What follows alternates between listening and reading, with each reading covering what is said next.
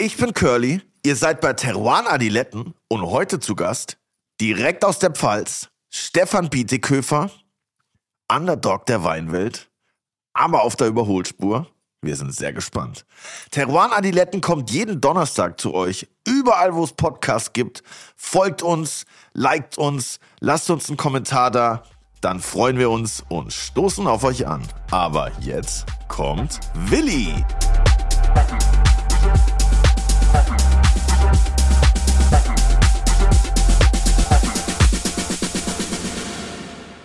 Auch ein herzliches Grüß Gott von meiner Seite. Hallo. Servus Curly. Oh, mein Magen knurrt, ich habe Hunger. Mal wieder, oder was? Ja. Vor einer Folge immer hungrig, ey. Ja, Bist du hangry? Nein. Ich Kennst werde du eher, das? Wer, wer, wirst du immer agro eigentlich? Wenn ich du werd hungrig eher bist? traurig dann. Traurig? Ja. Fällst in eine tiefe Depression? oder? Eine Hungerdepression. Oh nein! Ja, das kann ich verstehen. Aber du bist ein bisschen angry heute, ne? Nicht angry, nein. Ich, ich, nachdenklich würde ich das, würde ich bestimmen. Ah, so sagt ich, man nein, ich, nein, ich habe das Thema ja schon mal angesprochen oder mehrere Themen. Und ich wollte dich mal fragen, ob du auch so viele Nachrichten bekommst für Tipps, also so Weintipps, dass Menschen, dass Menschen sich zu Hause Weinkeller einrichten und jetzt von dir Tipps haben wollen, was sie da reinlegen oder andere Menschen, die alte Flaschen bei ihnen zu Hause im Keller finden und dann fragen, was die nicht wert sind und so weiter und so fort. Nein. Das wäre auch weird, wenn ich die kriegen würde, oder? Weiß ich nicht. Bekommst du sowas für Musik? Hey, was ist Ja, jetzt gerade super Für Mucke kriegt es und so? tatsächlich so, oh, kannst du mal anhören hier, gib mir mal Feedback für zu dem Song. Mache ich aber nie. Ja. Aber Ma Wein krieg was machst du dann? Was machst du mit der Community? Ghosten. Wirklich? Ja, klar. Aber blockierst du dann oder antwortest du einfach nicht? Ich antworte aber nicht. Okay. Aber ich krieg Ich habe da immer ein schlechtes Gewissen, weil ich denke, auf der einen Seite ist das unsere Community und natürlich verdient jeder, der anfragt oder der uns folgt, auch eine Antwort. Aber ich komme nicht mehr klar. Weißt du, ich habe einen, einen Job, der ist in etwa so zwischen 70 und 80 Stunden die Woche.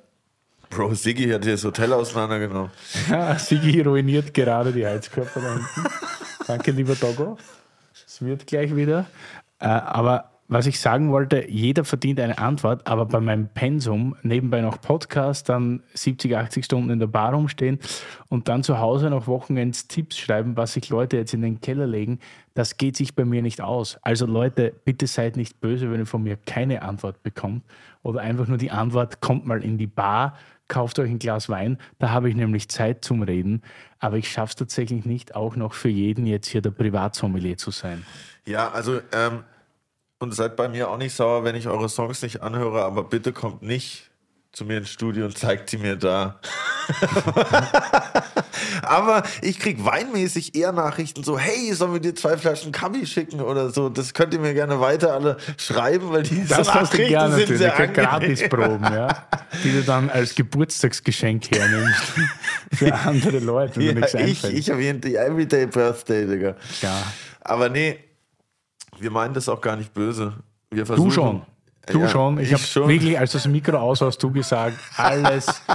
ja, ja, ich will das Wort gar nicht in den Mund nehmen, ehrlich gesagt. Auf jeden Fall haben wir heute jemand am Start. Der auch immer ein bisschen angry ist. Genau, das war eigentlich alles hier nur gespielt, dass wir in die Mut kommen für diese Folge, weil heute haben wir jemand am Start. Ich würde sagen, so ein bisschen so ein Underdog, wenn ich das richtig interpretiere, Willi, oder? Ja, Geil. Würde ich lieb- auch sagen. Ich liebe Underdog. Underdogs. Ich auch. Also, Newcomer ist jetzt der so alt wie wir, deshalb kann man nicht sagen Newcomer. Aber die Weine sind noch nicht so lang so gut, wie sie jetzt sind. Also, der hat ein bisschen spät angefangen, ist dann aber schon ein bisschen, würde ich sagen, auf der Überholspur unterwegs gewesen. Ja. Und das, was er uns heute präsentiert, habe ich schon mal verkostet als Fassproben und das fand ich schon hervorragend als Fassprobe und bin sehr froh, heute das zu verkosten im gefüllten Zustand. Ich liebe Underdogs alleine, weil Dog im Wort Ja. steckt. Und ich habe mit dem eine lange Geschichte schon viel lustige Sachen mitgemacht und mit dem auch viele Leute kennengelernt.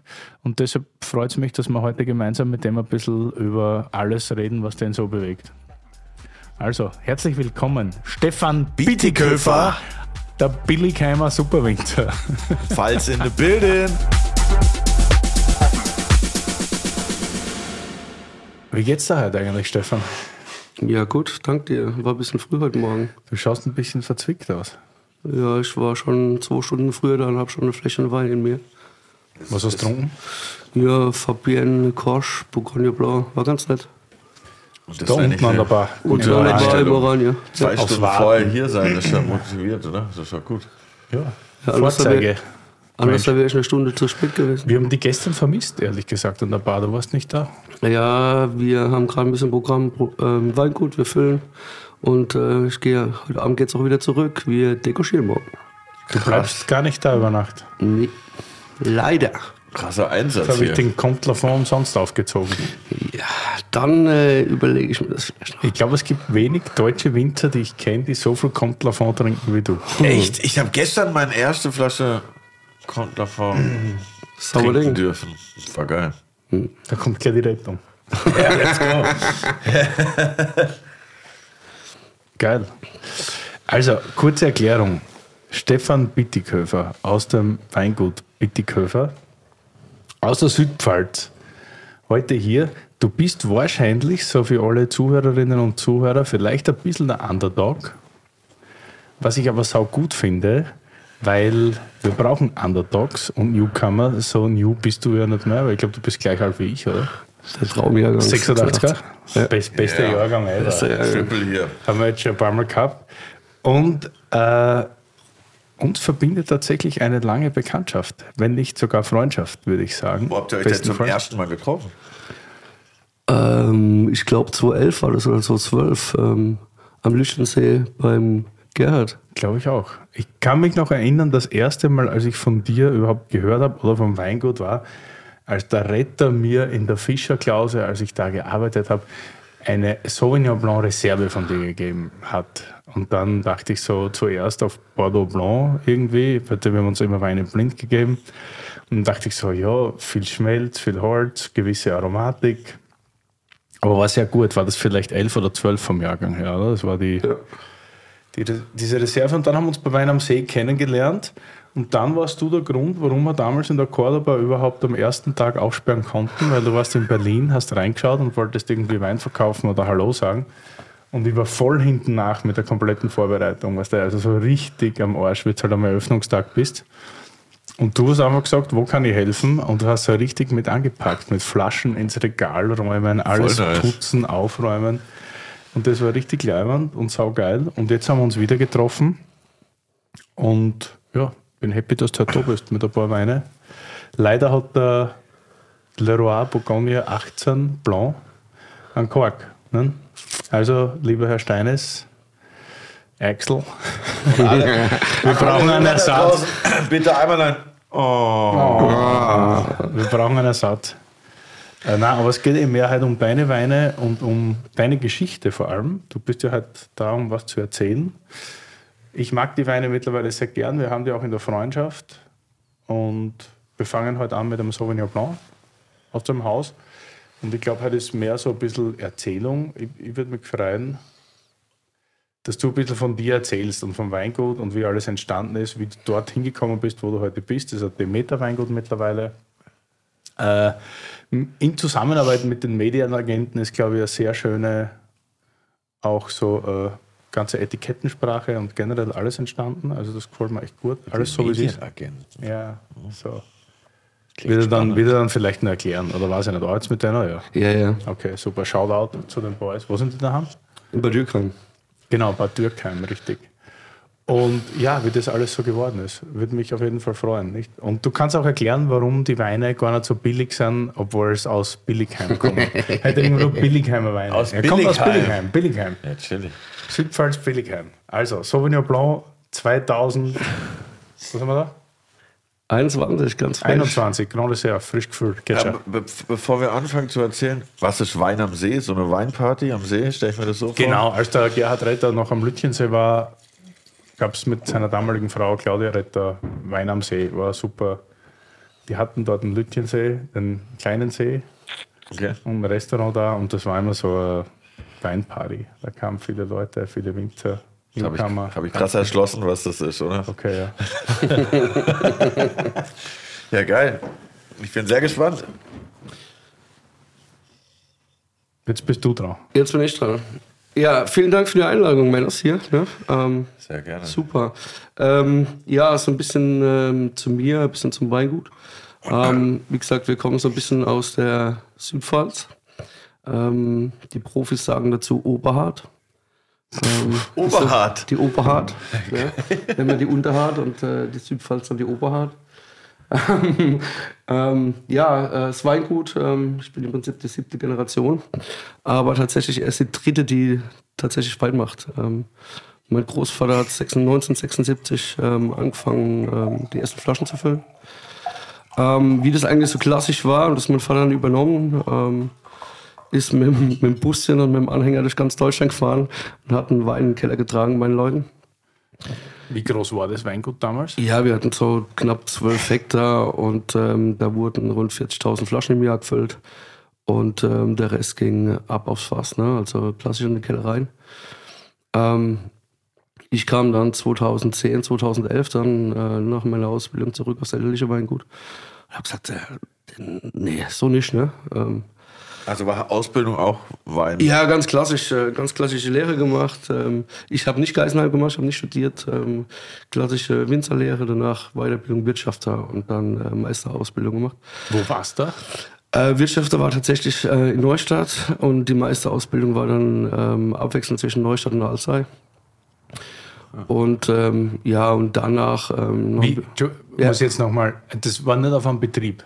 Doch, doch, also klassische Ausbildung ist, war auf dem Betrieb. Also ähm, ähm, ähm, Weißt du, wir haben immer die Geisenheimer da und wenn man dann sagt klassische Ausbildung, denken hier alle an Geisenheim, ja klar. Ja, genau, immer. Aber das ist dann eine Ausbildung bei, bei einem Betrieb? Ist es so, wie wenn man genau. Kellner lernt in irgendeinem Wirtshaus oder was? Genau, so läuft's ab. Also im Prinzip ist es so, ähm, dass du klassisch äh, Berufsschule hast, ähm, äh, ja, im Blockunterricht. Also das heißt, du bist zwei Wochen auf dem Betrieb, bist eine Woche ähm, in der Berufsschule.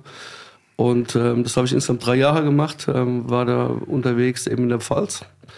Ähm, und äh, dann habe ich eben einen staatlich geprüften Wirtschaftswein bei Önologie in Neustadt gemacht.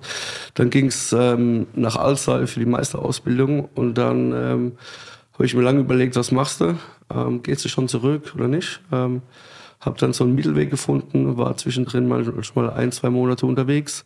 Dann war ich wieder im Weingut ähm, und haben eigentlich gleich relativ schnell dann mit dem ersten Wein Jahrgang auch gestartet, weil ich gesagt habe, ähm, ja, das kann so nicht bleiben. Ne? Also mein Vater hat damals äh, viele, viel auf der Literflasche gefüllt, viel halbtrocken, wo ich heimkam. Teuerster Wein. Wann war das? 2011, zwei- na, 2010, 2011, ja. Teuerster Wein damals waren 4,50 Euro.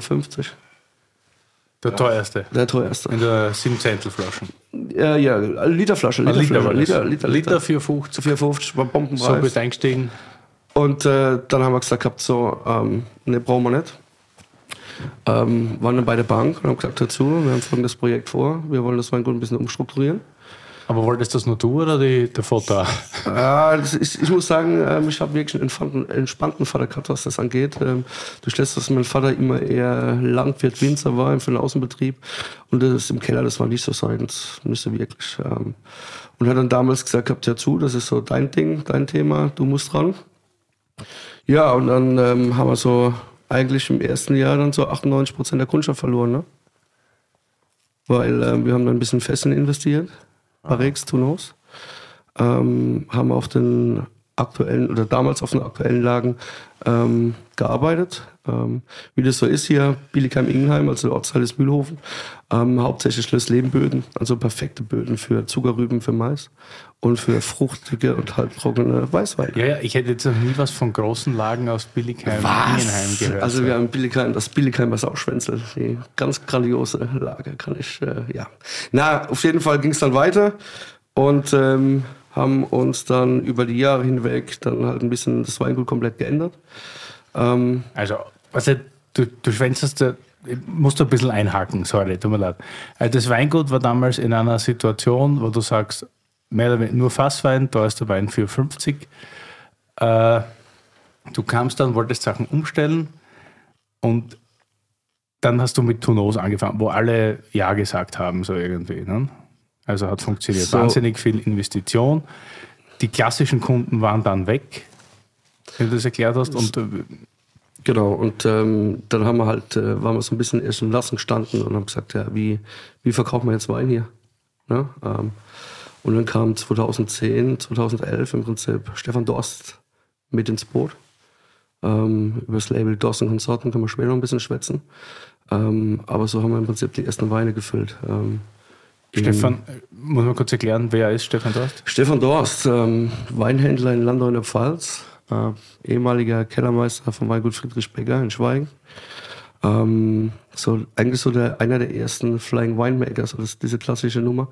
Ähm, betreute ein Weingut in Südafrika namens Leibach. Ähm, äh, in Graubünden äh, das Weinhaus Weingut Cortinelli. Ähm, und macht in Spanien, in Aragon, noch die Venda d'Aubert. Und wir haben da 2010 im Prinzip das Label Dawson Konsorten ins Leben gerufen. Heißt, ähm, man macht einen Wein mit Stefan zusammen. Die Weinberge kommen vom Weingut, ähm, baut die im Weingut aus, aber labelt die nicht 100% unter Weingutsnamen, sondern unter dem Label Dawson Konsorten. So haben wir Das damals da im Vertrieb und ein bisschen halt so mit war, Marketing so war, und so, so auch war der Start. Winemaking. Genau, so war der Start. Und das war auch das erste Mal, wo ich mit Heiner zusammengetroffen bin. Heiner Heiner. Maleter. Da kommen wir dann auch gleich noch zum Sprechen. Aber wie bist du mit Steff, Stefan, heißt er Stefan oder Stefan? Stefan, Stefan. Stefan, wie bist du mit dem zusammengekommen? Ähm, ich habe damals in meiner Ausbildung, ähm, nach der Ausbildung, wo ich heimkam, hatten wir an Rotweinrebsorten Dornfelder, Portugieser, Heroldrebe, Schwarzriesling, St. Laurent. Also die großen fünf. Die großen fünf Pfalz. Und ähm, wie das so ist im jugendlichen Leichtsinn, äh, meinten wir dann so ein bisschen was Verrücktes machen zu müssen und haben Pinotage gepflanzt. Und ähm, ja, du hast halt keinen Plan davon, aber als junger, kleiner Winzer kennst du halt die Weinhandlung in Landau und weißt auch, dass Stefan im Prinzip in Leibach, ähm, ja, ich sag mal, ähm, fünf, sechs, sieben, zehn Jahrgänge den besten Pinotage Südafrikas gestellt hat damals. Ja, dann habe ich ihn angerufen und habe gesagt, hör mal, äh, Stefan, das war damals, war das 2009, 2010. Genau, das war noch, wo ich unterwegs war. Äh, hör mal, ich habe Pinotage gepflanzt und ähm, es wäre 2010 wäre jetzt der erste Jahrgang. Ähm, und äh, hättest du Bock, mit mir was zu machen? Ähm, erste Aussage von ihm war, Alter, Pinotage, Pfalz, braucht kein Mensch. Ich brauch's schon aus Südafrika. So schaut's. Ja. Daraufhin war dann das Telefonat relativ schnell beendet hinher und 14 Tage später rief er mich dann an und hat gesagt, hör mal, ähm, wir haben da das Label Dawson Konsorten, willst du damit einsteigen? Und ähm, ja, wenn ich dich da jetzt alleine mit Pinotage lasse, dann wird das ein Scheiß. Und ähm, ja, komm, wir starten mal, wir probieren das ein bisschen aus. Ja, und so, so war dann die Zusammenarbeit im Prinzip mit Dawson Konsorten, hat das so gestartet, die ganze Nummer. Ja, dann ähm, vertrieblich war es dann eben so, wie gesagt, 98 Prozent der Kundschaft vom Vater verloren. Und ähm, wie kannst du dann loslegen? Und ähm, ich sag mal, in dieser Zeit war der Export ähm, für uns äh, bei Null, aber wir haben da ein bisschen Gas gegeben und ähm, konnten die ersten Weine im Export verkaufen.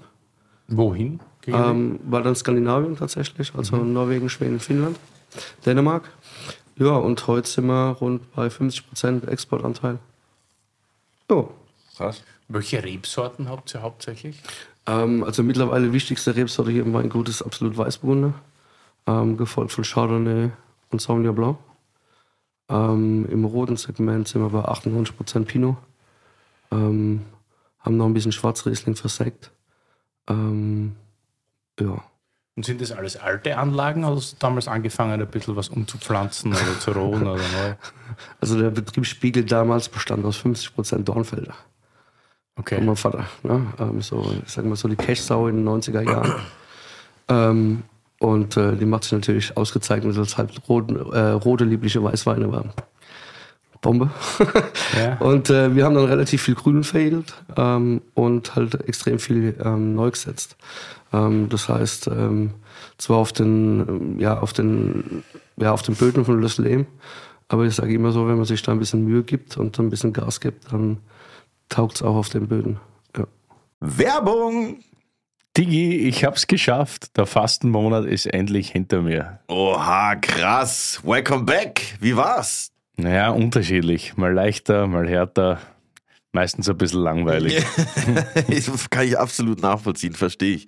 Und keine Ahnung, ob ich das so lange durchhalten würde. Mein Lieber, da habe ich die perfekte Lösung für dich. Intervallfasten. Da gibt es viele verschiedene Formen, von sechs Stunden am Tag bis zwei Tage die Woche. Was man auf jeden Fall sagen kann, ist, dass das positiv auf die Gewichtsabnahme und die Reduktion von Körperfett auswirkt und auch auf den Stoffwechsel. Und noch ein paar Sachen. Und weißt du, was ich dir dazu empfehlen kann? Was denn? Natürlich AG1. Aha. Du weißt, das nehme ich ja schon seit über zwei Jahren, aber auch für spezielle Fastenkuren ist es perfekt. Mit seinem niedrigen Zuckergehalt und der hohen Mikronährstoffkonzentration. Einfach ein idealer Begleiter fürs Intervallfasten. Es liefert dir für fast alle Fasten ein Nährstofffundament aus über 70 Inhaltsstoffen, die die positiven Effekte vom Fasten zusätzlich unterstützen. Es hilft deinen Energiestoffwechsel und gesundes Altern von den Knochen und deinem Nervensystem. Das ist natürlich nice. Voll nice. Und dabei ist es more in one. Du musst nicht zehn unterschiedliche Vitaminpillen dir einwerfen. AG1 ist ein Produkt mit mehr als 70 Zutaten aus natürlichen Lebensmitteln, das viele andere ersetzt. Eine tägliche Portion AG1 liefert ein Nährstofffundament aus fünf verschiedenen Produkten. Es macht somit viele Multivitamin- und Mineralienpräparate, Bakterienkulturen, andere Greens-Mischungen und Pilzkomplexe überflüssig. Jeden Morgen ein Scoop AG1 in kaltes Wasser, schütteln, trinken und du musst dir nie mehr Gedanken über dein Nährstofffundament machen. Genau so ein Nährstofffundament brauche ich. Und Gedanken will ich mir auch nicht machen. Nee, Gedanken will sich eh keiner machen. Safe. Und wie komme ich an das geile Zeug ran? Im Abo wird die AG1 ganz entspannt monatlich frei Haus geliefert. Ganz ohne Vertragslaufzeit. Pausieren und kündigen ist jederzeit möglich. Und im Moment gibt es ein besonderes Angebot, mein Lieber. Auf drinkag1.com slash adiletten erhältst du bei Abschluss eines monatlichen Abos einen kostenlosen Jahresvorrat Vitamin D3 und K2 und fünf praktische AG1 Travel Packs für unterwegs im Wert von 41 Euro gratis dazu. Oha, nice. 41 wie die Nummer von Dirk Nowitzki. Wer? Egal, auf jeden Fall alles nur hier bei drinkag1.com slash adiletten. Werbung Ende. Jetzt haben wir den Sauvignon Blanc Grand Reserve. Ich finde, das hat einen unglaublichen Sprung gemacht zu dem, was wir damals probiert haben. Nicht, dass ich vorher gesagt habe, so, das hat mich immer so erinnert an Bordeaux Blanc. Ist das jetzt wirklich komplett dezent in der Frucht? Hat nur so einen leichten, finde ich, Holunderduft. Geht so leicht ins Grüne, Erbsige, aber überhaupt nicht laut. Also das ist ganz dezent ja. und ist eher so. Also ein Boden geprägt ist jetzt vielleicht zu viel gesagt, aber du würdest wirklich fast sagen, dass es eher so steinig daherkommt. Ja, tatsächlich. Ganz fein. Man muss sagen, jetzt auch, ähm, also so in den letzten drei Jahren haben wir uns auch ähm, bodentechnisch im Weingut ein bisschen verändert. Ähm, das heißt, wir haben Lagen dazu bekommen, Bad Bergzabern, Gleiszellen, Bleisweiler Oberhofen. Und ähm, da reden wir halt vom Kalk. Ähm, Komme ich später noch drauf zu reden. Wir haben neu, noch ein zweites Projekt, also ein bisschen, ähm, wie soll ich sagen, ein bisschen äh, Boutique-Weingut mittlerweile noch mit dabei. Und äh, wir reden da zum Teil von Bodenarten, äh, also vom rein vom Kalk, mit Aktivkalkanteile von bis zu 38 Prozent. Und ähm, das kommt jetzt zum Beispiel daher. Ist eine relativ junge Anlage, ähm, ist jetzt vier Jahre alt wächst ähm, auf dem Kalk, hast du so einen halben Meter Lössauflage und unten drunter richtig Kalksteinfels. Vorteil an den Lagen ist... Also das ist schon Kalk, okay, gut. Das ist schon Kalk. Ja. Schmeckt auch so. Also, Schmeckt auch so, ne? Ja. Finde ich super. Und wie hat sich das dann zum Wandeln begonnen? Nicht? Ich meine, du stehst da ja mehr oder weniger mit dem Rücken zur Wand, machst was komplett Neues, verlierst die komplette Kundschaft, dann kommt ein bisschen mit Dorst und Konsorten. Das ist aber auch nicht das, was das Weingut an sich anregt oder deine eigenen Sachen. Wie, wie kam das dann? Ja gut, ähm, äh, dann warst du halt unterwegs, ne? wie, wie wir uns eben kennengelernt haben. Bist du halt bei den Gastronomen unterwegs, ähm, die wo in Deutschland ein bisschen was äh, zu sagen haben, ein bisschen einen Plan haben. Ähm, da schnaust du vorbei und sagst, hör mal, hier, Bieleköfer auf dem Tisch, probierst du mal. Also tatsächlich war das äh, sehr aggressives Marketing von uns. Wir haben die Flaschen eingepackt, sind dorthin gefahren und gesagt, probiert. Ja. Und ähm, so hat es angefangen und die beiden haben dann am Anfang natürlich auch, dann natürlich dann auch überzeugt in dem Fall. ähm, schon wäre es so nicht weitergegangen. Natürlich war die Stilistik damals noch komplett anders dann. Ne? Also fette, schwere Böden, Alkoholgehalte eher so an den 14 ran wie bei 13. Ähm, ja, dann klar, durch den, ähm, durch den ganzen Neukauf vom Holz, ja, wir hatten damals im Prinzip ja kein Holzfass im Keller, ähm, waren natürlich die ersten zwei, drei Jahre natürlich auch die Weine maßlos überladen von Holz. Ne? Die haben sich am Anfang so ein bisschen totgeschlagen. Und ähm, dann braucht man natürlich auch so drei, vier Jahre Zeit, ähm, bis wir dann die richtigen Tonnelleries gefunden haben, mit denen wir arbeiten. Und ähm, ja, und jetzt mittlerweile ist es so, dass wir sagen können, wir haben jedes Jahr so ein, so ein Drittel Neuholzanteil. Ähm, und äh, das verwenden wir im Prinzip in den kleineren Qualitätsstufen. Und äh, bei den Grand Reserve und bei den Lagenweinen sind wir eigentlich ähm, fast weg vom Neuholzanteil. Wie geht sowas, dass man so, so Zeit überbrückt oder wie lange hat das gedauert, bis es dann angesprungen ist oder bis du den Weg gefunden hast? Ähm, wir hatten zum Glück eine vernünftige Dorfbank, die den Spaß wirklich mitgemacht hat. Also, es ist, also wir hatten tatsächlich zwischendrin wirklich schon äh, scheiß Arschzeiten. Ähm, wo im Prinzip äh, die monatlichen Raten höher waren, wie das, was du eingenommen hast. Ähm, also es war schon, äh, schon nicht einfach, ähm, heavy. Ähm, ich sage mal, ich bin jetzt, jetzt nicht uralt, aber ähm, den Schritt, ob ich den heute nochmal so gehen würde, weiß ich nicht, weil das war schon radikal. Natürlich, du gehst ein bisschen im jugendlichen Leistung daran und äh, denkst, äh, ja, das funktioniert schon irgendwie. Ähm, hast du so ein bisschen Businessplan. Vorteil war damals, der Bankberater war ein bisschen weinaffin. Und ja, und, also meiner finde ich auch gern trunken. Ja, ja, ja. Und äh, ja, das war so, so der Start. Und äh, ich sage mal so, bis vor zwei, drei Jahren eigentlich kannst du sagen, ähm, da hast du schon noch jeden Monat ähm, geschwitzt. Ne? Und ähm, du brauchst halt für so einen Spaß schon einen langen Abend. Langen Abend, langen Atem. Und war ein langer Abend auch. Und was war dann so der ausschlaggebende Punkt, dass es sich zum Besseren gewendet hat und du nicht mehr so viel schwitzen musstest? Ja, ich, ich glaube halt, ähm, dass die Weine so ein bisschen überzeugt haben auch. Ähm, wir haben immer noch Leute dabei, die sagen, äh, was soll der Scheiß, also das passt uns gar nicht. Aber wir haben, glaube ich, schon relativ mittlerweile eine große Fangemeinde, was die Weine angeht, ähm, weil sie halt wirklich ultra gute Speisebegleiter sind. Und ähm, da muss man ganz einfach sagen, zum Glück hat die Gastronomie mitgezogen. Ah, ja. ähm, dann kamen im Prinzip durch die Gastronomie dann auch ein bisschen Fachhändler dazu. Und äh, mittlerweile der Punkt halt, die Leute trinken es irgendwo und kommen dann tatsächlich mal nach Mühlhofen und nehmen dann auch ein paar Bullen mit. Ne? Ähm, der Export ist auch stärker geworden bestimmt. Ja, ne? klar. Also du schmeckst ja im Glas, ne? Das ist relativ karg. Ähm, es hat schon immer einen anständigen Zug hinten am Gaumen und es passt halt wirklich sehr gut zur nordischen Küche, ne? Geile Nase auf sich.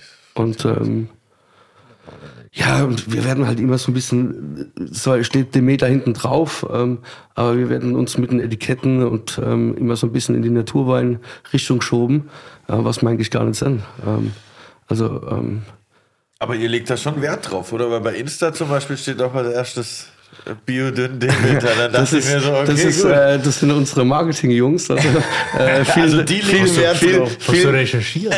ich bin aus Versehen auf diese Seite gestolpert. Zufällig. Dank, Daniel. Also die machen das wirklich gut. Nee, aber ich meine, man kann das ja auch. Es gibt ja auch Leute, die reden dann oder sagen das nicht so aber ihr findet es schon auch gut, dass das Demeter und Biodünn äh, gemacht wird. Sonst würdet ihr es ja nicht machen, aber ihr wollt es schon auch kommunizieren, oder? Ja, also von meiner Seite, also damals, wo wir, wo wir mitgestanden haben, also erster Jahrgang, wo zertifiziert war, war 2017. Und äh, da hatte ich das gar nicht aufs Etikett drauf gedruckt. Ähm, und dann kam irgendwann dann die Julia und gesagt, du bist noch ganz sauber, schreib das aufs Etikett drauf. Julia ist der Frau. Der, meine Partnerin ist nicht verheiratet. Genau. Okay ähm, macht das hinten drauf und so kam das dann. Ähm, aber ich bin da überhaupt kein Lautsprecher, was das angeht. Das heißt, ja. äh, wir, wir geben Vollgas, was Biodynamie angeht. Das ist ein ganz, ganz wichtiger Punkt bei uns. Aber wir stellen uns nicht dahin und sagen, ähm, guckt auf uns. Wir Bist du ein besserer Weinverkäufer oder ein besserer Weinmacher? Ein besserer Weinmacher. Super, dass das wenigstens selber einsiehst. du bist ein ganz.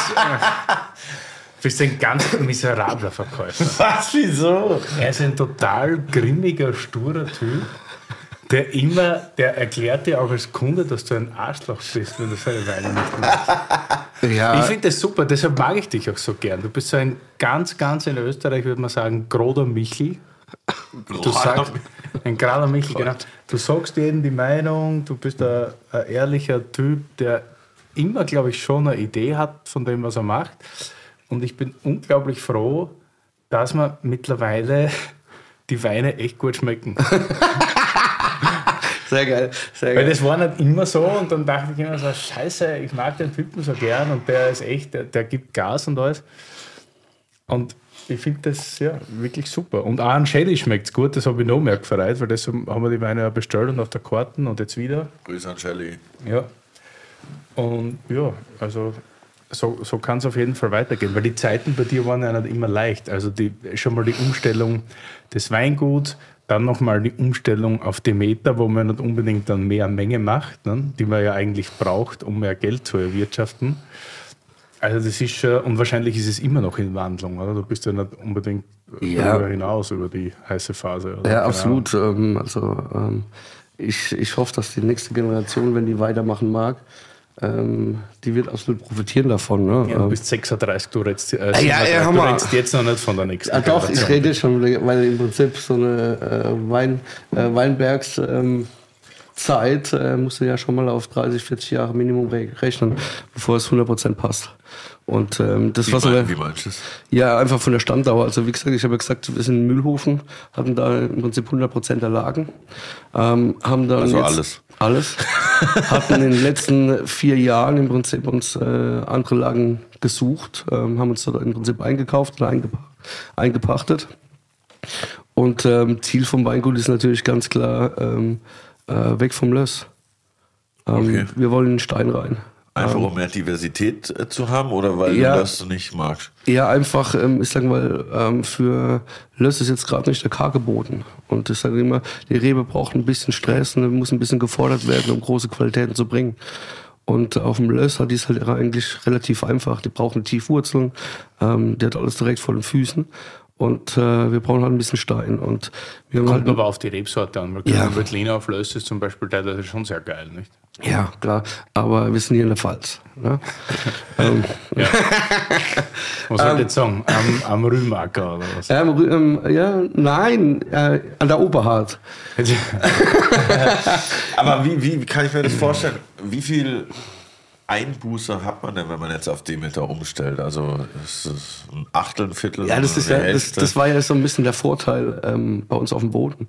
Also du hast ja gar nicht mal so viel Einbußen. Also ähm, äh, im Prinzip, wir haben ja schon vorher Bio ähm, bewirtschaftet.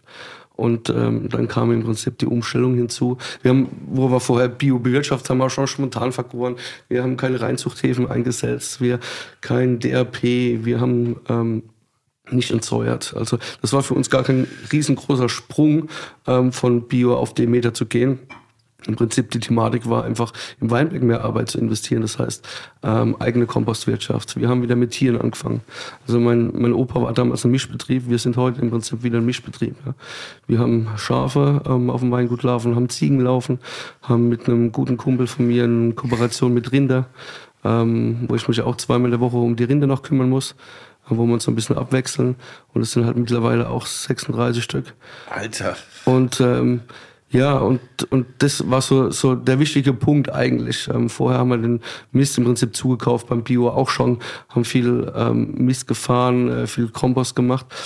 Und dann kam im Prinzip, ich sage mal in Anführungsstrichen, nur die Präparatearbeit hinzu. Okay. Und ähm, ja, ist zwar immer noch ein Riesenprogramm, weil wir sind nicht klein. Ne? Ähm, also man kann es Haben wir schon sagen. geredet von der Größe? Nee, wie viel Ja, Hektar? nicht. Also wir sind knapp bei 40 Hektar jetzt. Alter. Und ähm, werden uns aber in den nächsten Jahren absolut reduzieren. Also wir gucken, wie gesagt, dass wir einen Berg hochkommen.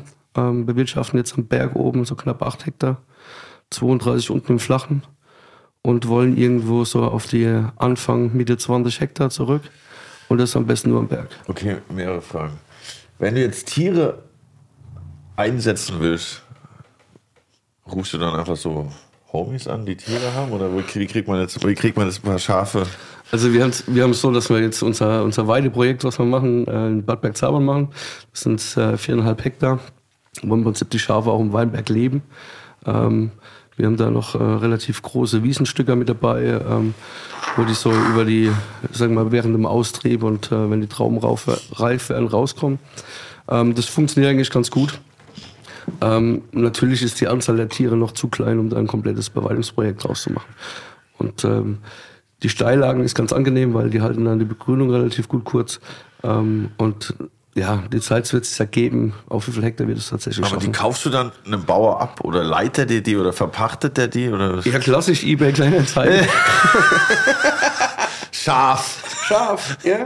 Ist dein Ernst jetzt, oder? Na, es ist doch so, genau so war es eigentlich am Anfang. Wir haben natürlich, gut, ich sag mal so, der erste Kontakt, wie ich, ähm, also mit äh, Cousin-Schafe, so die kleinste Schafsrasse der Welt. ähm, und äh, da hatte ich einen Kontakt, also mit dem Benedikt Ball, das äh, von der A, der das Projekt ist schon ein bisschen länger mit Schafe, Beweidungsprojekt. Und mit dem habe ich gesprochen und der hat mich dann in so eine Cousin-Schaf-Gruppe bei WhatsApp eingeladen.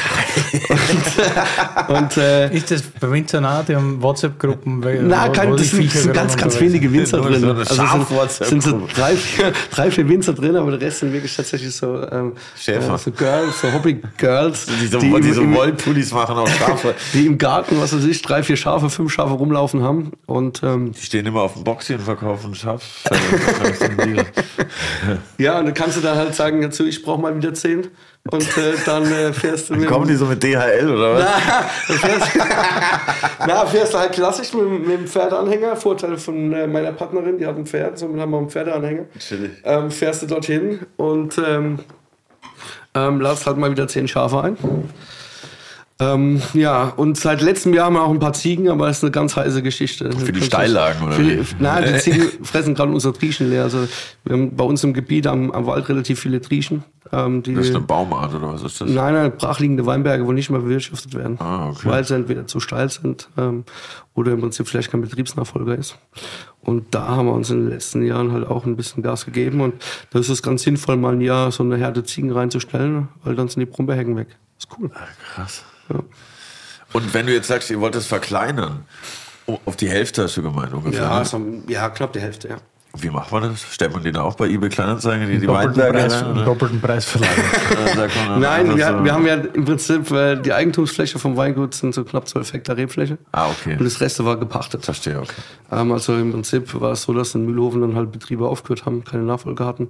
Und so konnten wir dann im Prinzip von 12 bis äh, 16 relativ schnell wachsen. Und ähm, das sind Flächen, die irgendwann wieder dann zurückgehen An den Verpächter. an den sozusagen. Verpächter. Genau. Jetzt bist du wieder dran, würde ich sagen. Ich bin gerade echt sehr glücklich mit dem Sauvignon Blanc.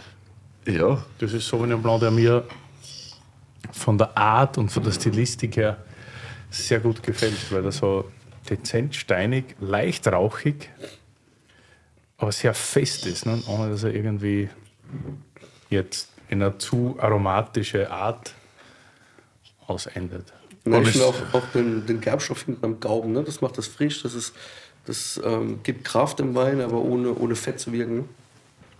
Gar nicht. Das ist echt super. Und dieses Etikett, an alle, die es nicht sehen, wir haben ja einen äh, Tiger mit einer Wäscheklammer auf der Nase, der vor ein, hinter einem Stinktier steht. Ist das eine Anspielung auf äh, den Geruch? Ja, ich sag mal so, Auf wir meine spielen, Nase, oder? wir spielen da ja schon immer, schon immer ein bisschen gern mit Reduktionen und so weiter. Und ähm, ähm, ich sage immer so, die, die klassische Sauvignon-Aromatik, was man aus Deutschland kennt, wenn man da klassisch sagen kann. Ähm, oft ist das halt irgend ähm, so ein äh, Fruchtcocktail, ähm, extrem grüne Stachelbeer, grüne Paprika, ähm, dann im Restzuckergehalt oft halt so irgendwo 7, 8 Gramm Obergrenze. Ähm, und das ist halt sowas, was wir persönlich gar nicht mögen. Und bei uns stinkt's halt ein bisschen, ist äh, reduktiv, ähm, ähm, ist karg und ähm, ja, ich sag mal so, für den, wie hieß es, das letzte Mal gehört, für den Zivilist ist das vielleicht äh, Zivilistisch. manchmal nicht so der, der klassische Sauvignon. Ja. Und Obwohl ich da die, die Reduktion jetzt gar nicht so, Nein, die ist nicht so laut, aber das ist schon noch da. ja, aber überhaupt nicht störend oder irgendwie.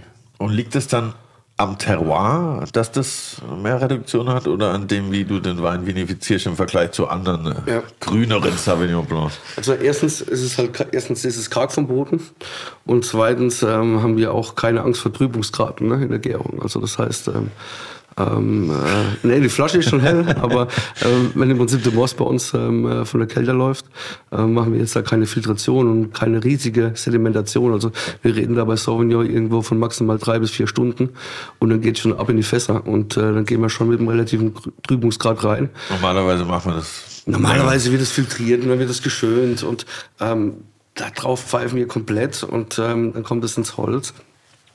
Und einfach durch den kargen Boden und durch den Trübungsgrad bekommen wir halt, ähm, und durch die relativ warme Gärung, also wir, wir kontrollieren da auch nichts über Temperatur in den Tunhaus, ähm, bekommst du automatisch so eine Stilistik hin. Ne? Also das ist, ähm, das ist kein Hexenwerk. Also dass wir jetzt sagen, äh, wir sind da jetzt ähm, die riesen äh, Kellerwinzer und die Laborwinzer, ganz im Gegenteil, ähm, ähm, anständige Trauben, vernünftig gepresst, zur richtigen Zeit ins Fass, zur richtigen Zeit raus und mit wenig Schwefel, Gottes. Wo gärst du? Ähm, in dem Fall ist das äh, tatsächlich alles 500 Liter Tonneaus. Die gern schon da drin, glaube Ja, ja, die gern schon drin, ja, ja. Wo gärst du? Ist eine geile. So ein geiles T-Shirt. Wo gärst du? Lebst du noch oder gärst, lebst du noch oder gärst du schon? Entschuldigung, das ist die zweite Folge, da fällt es mir manchmal schwer, ja, das ist geil. diverse Wörter zu treffen. Aber Was ich noch fragen wollte, du hast gemeint, wo du heimgekommen bist ins Weingut, äh, wo dieser 450 Wein am Start war und so, und dein Vater war nicht so der Keller-Dude, der irgendwie im Keller unterwegs war. Was heißt es dann? Wie kann man sich das vorstellen? Du machst den Wein, machst Wein raus und ins Ja. Fass und schau Also einfach. nein, das, das nicht, aber es wurde halt alles so ein bisschen Schema F gearbeitet. Ne? Okay. Ähm, ähm, ähm, ähm, Im Prinzip wurden gelesen, dann äh, wurde erstmal geschönt, ja, also Eiweißschönung, ähm, dann wurde alles filtriert. Äh, wenn an Weihnachten äh, war der ganze Keller komplett füllfertig filtriert und im Januar gab's dann auf, ging es dann auf die Füllung. Und äh, wie gesagt, es gab dann halt einen Portugieser Weißherbst, den trockenen, halbtrockenen, den lieblich, genauso bei Dornfelder. Und ähm, das haben, wir, das haben wir halt einfach komplett gebrochen. Ja. Ähm, die Weine bekommen die Zeit, die sie brauchen. Ähm, und äh, sind halt komplett weg von diesem, ja, von der kitschigen Frucht im Endeffekt. Ja, ich habe früher immer nur ganz unten Regal rechts portugiesischer. Ja, portugiesischer Weißherbst, ne? Portugiesischer Weißherbst. In, in dem Supermarkt meines Vertrauens, das nahm ich nicht, nein, weil er uns nicht bezahlt, aber ganz unten da war er immer. Mein, Vollkommene Katastrophe. Hast du, dadurch, dass du aus Billigheim bist, sind das es eher mit Vorteilen behaftet oder mit Nachteilen? Also ich meine jetzt nicht das Wort billig, aber das ist ja eigentlich ein Weinort oder eine Weingegend, der man nicht unbedingt jetzt mit großen Weinen identifiziert. Ist es dann irgendwie leichter, dort Wein zu machen oder ist es dann eher schwieriger? Seinen eigenen Stil. Weißt du, wenn du jetzt zum Beispiel im Mittelhart oder im Oberhart, wie du es nennst, wärst, dann erwartet jeder einen Riesling, der noch mittelhart schmeckt. Und dann kannst du nicht weit raus aus dem Schema. Aber weil du ja da aus der eigenen Gegend bist, ist es dann lustiger, ein bisschen zu experimentieren. Ja, das war natürlich absoluter Vorteil, durch das, dass da ja ähm, für den Ort oder für die Region, wo wir direkt herkommen, ähm, keine fixe Weinstilistik gibt. Ähm, und somit waren wir da relativ offen, ähm, wo es für uns hinbewegt. Und äh, wir haben uns natürlich auch, sage ich mal, nicht gerade den einfachsten Weg vielleicht ausgesucht. Ähm, eher so ein bisschen das, ja, wie eigentlich immer, das kompliziert. Ähm, sagen wir so, wenn du frischfruchtige Weißweine magst, diese kühl vergärst, ähm, ja, die verkaufst du super gut, easy. Ähm, zwar in einem, ähm, auch vielleicht in einem einfachen Preissegment, aber ähm, da kannst du schon ein paar Flaschen verkaufen, ne? Ähm, Wir haben ja immer wieder Winzer, die so sagen, der Köder muss dem Fisch schmecken und nicht dem Angler. nein, das ist am Arsch hinten. das ist wirklich richtig am Arsch hinten. Also, Das hast du ähm, aber gut gemerkt, Willi. Du bist eigentlich so ein Typ, der sagt so, ich produziere meinen Wein genauso, wie er mir schmeckt. Und Ja, wenn also- einer mitzieht, dann zieht er mit und wenn nicht, dann nicht. Ne? Also wir machen das, wir haben das noch, ich habe das noch nie gemacht, dass ihr sagt, irgendeinen Wein für den Markt zu produzieren. Nee, ähm, ich habe keine Böcke, irgendwas abzufüllen, was ich nicht verantworten kann und was mir persönlich auch schmeckt. Ja, das ist so ein bisschen das Wichtigste daran. Und ähm, auf dem Weg sind wir. Ne? Bekommt immer wieder ein Knüppel zwischen die Füße reingeballert oder über den Kopf was gezogen, weil es nicht einfach ist. Aber ähm, du extra mit den Weinen an. Aber das macht auch Spaß. Ja? Ja, voll. Und ja, ich sag mal, ähm, nee, ich nenne jetzt keine, Wein, äh, keine Namen von Weinhandlungen. Doch, bitte, let's Nein. go! Aber weißt du, ähm, in, ich hätte keine Brücke, dass unsere Weine irgendwie in irgendwelchen Ketten vertrieben werden oder ähm, in einem, in einem LEH drin zu stehen. Aber warum Und nicht? Die sind ja trotzdem noch deine Weine. Ja, aber die Leute, wo das zugreifen und suchen Pfälzer Sauvignon Blanc in dem Fall, die machen das zu Hause auf und die geben mir dann als Google-Rezession einen halben Punkt, weil es scheiße schmeckt für die. Ja. Und darum brauchst du im Prinzip Leute wie Willi und noch ein paar andere, die halt auch ähm, für die Weine einfach ein bisschen Fürsprecher sind und sagen, ja, so hat Sauvignon eigentlich zu schmecken. Und ähm, Auf der anderen Seite er- erzieht man Leute ja auch so ein bisschen, wenn du halt, wenn du halt in den äh, LEH auch nie so einen Wein findest, dann hat der auch der Endverbraucher gar nicht die Möglichkeit, den kennenzulernen. Ohne Hilfe nicht, das ist das Problem. Das ist, wenn du in einen Fachhandel gehst zum Beispiel und der Typ, der dir die Flasche in die Hand drückt, wird dir sagen, das schmeckt jetzt nicht wie der Sauvignon XY, sondern das schmeckt etwas speziell. Weil jeder so eine. Im LEH, wenn du ins Regal greifst und dir einfach einen Sauvignon nimmst, weil halt Sauvignon Blanc draufsteht und dann schmeckt so, dann hast du den gegenteiligen Effekt, nämlich genau das, was der Stefan gesagt hat. Du schützt ihn weg und denkst, so scheiße, das ist ein scheiß Wein. Ja, nee, ich verstehe das schon. Ich verstehe die Denkweise schon nur halt. Wenn man jetzt, vielleicht gibt es ja auch einen von denen, der auch normalen Sauvignon Blanc macht, der so sagt, okay, ich traue mich jetzt auch noch einen reinzustellen, der irgendwie ein bisschen anders schmeckt, um halt. Weil sonst wird es ja nie passieren, dass der in Rewe geht, ups, nicht in, in Dings geht und dann sagt, ah ja, der schmeckt mir auch gut, weil er ist ja dann so getrimmt auf das, auf den Geschmack. aber du hast so oft, ähm, wenn du einen Winzer hast mit einer Denkweise, der so eine Weinstilistik macht, dann macht das andere eigentlich nicht. Ja, okay, verstehe. Schwierig, schwierig. Ne? Ähm, Ich denke gerade in meiner Idealwelt, sorry. ja. sorry. Ja, da musst du irgendwo reintrauen, was vielleicht unangenehm ist zu Beginn, so, weil meistens sind das so Verkaufskaute. Ja, aber du weißt schon, was ich meine. Ja, du hast halt gar nicht die Möglichkeit. Nächster Wein ist jetzt nicht aus Billigheim. Krass, ja, auf dem, auf, dem, auf dem ähnlichen äh, Breitengrad. Oha. Eric Moichat oder Moichat, keine Ahnung, Fides heißt der Wein, 2015, kommt aus Savigny. Chenin Blanc hatten, hatten wir tatsächlich mal, haben wir aus Graz gekauft, beim Frankovic haben wir das mal gekauft. Und das vertreibt der Axel Steines. Hatte Du bist jetzt aber im? Steines. Genau. Axel Wir- Steines vertreibt deine Weine. Genau, Steinesweine Erding. Geil.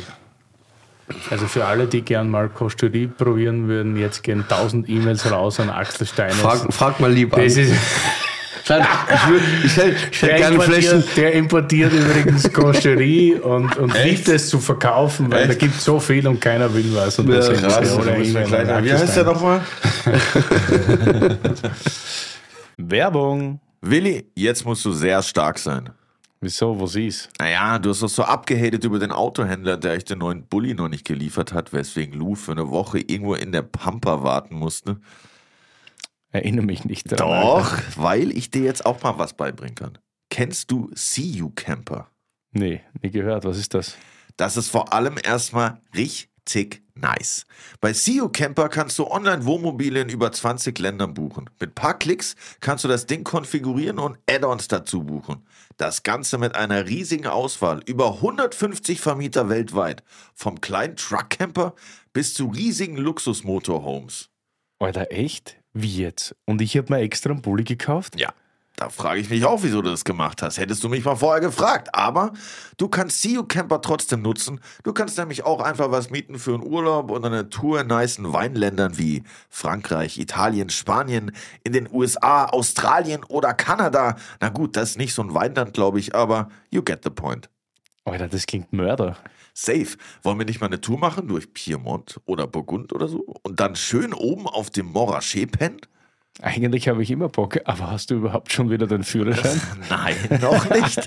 Aber bekomme ich bald. Ist jetzt schon sowas von verjährt alles und wenn ich ihn hab, geht's los. Klingt nice, Digi. Und wie funktioniert das Ganze? Einfach auf www.cu-camper.com gehen und wir wären ja nicht wir, wenn wir nicht ein fancy Goodie für euch hätten.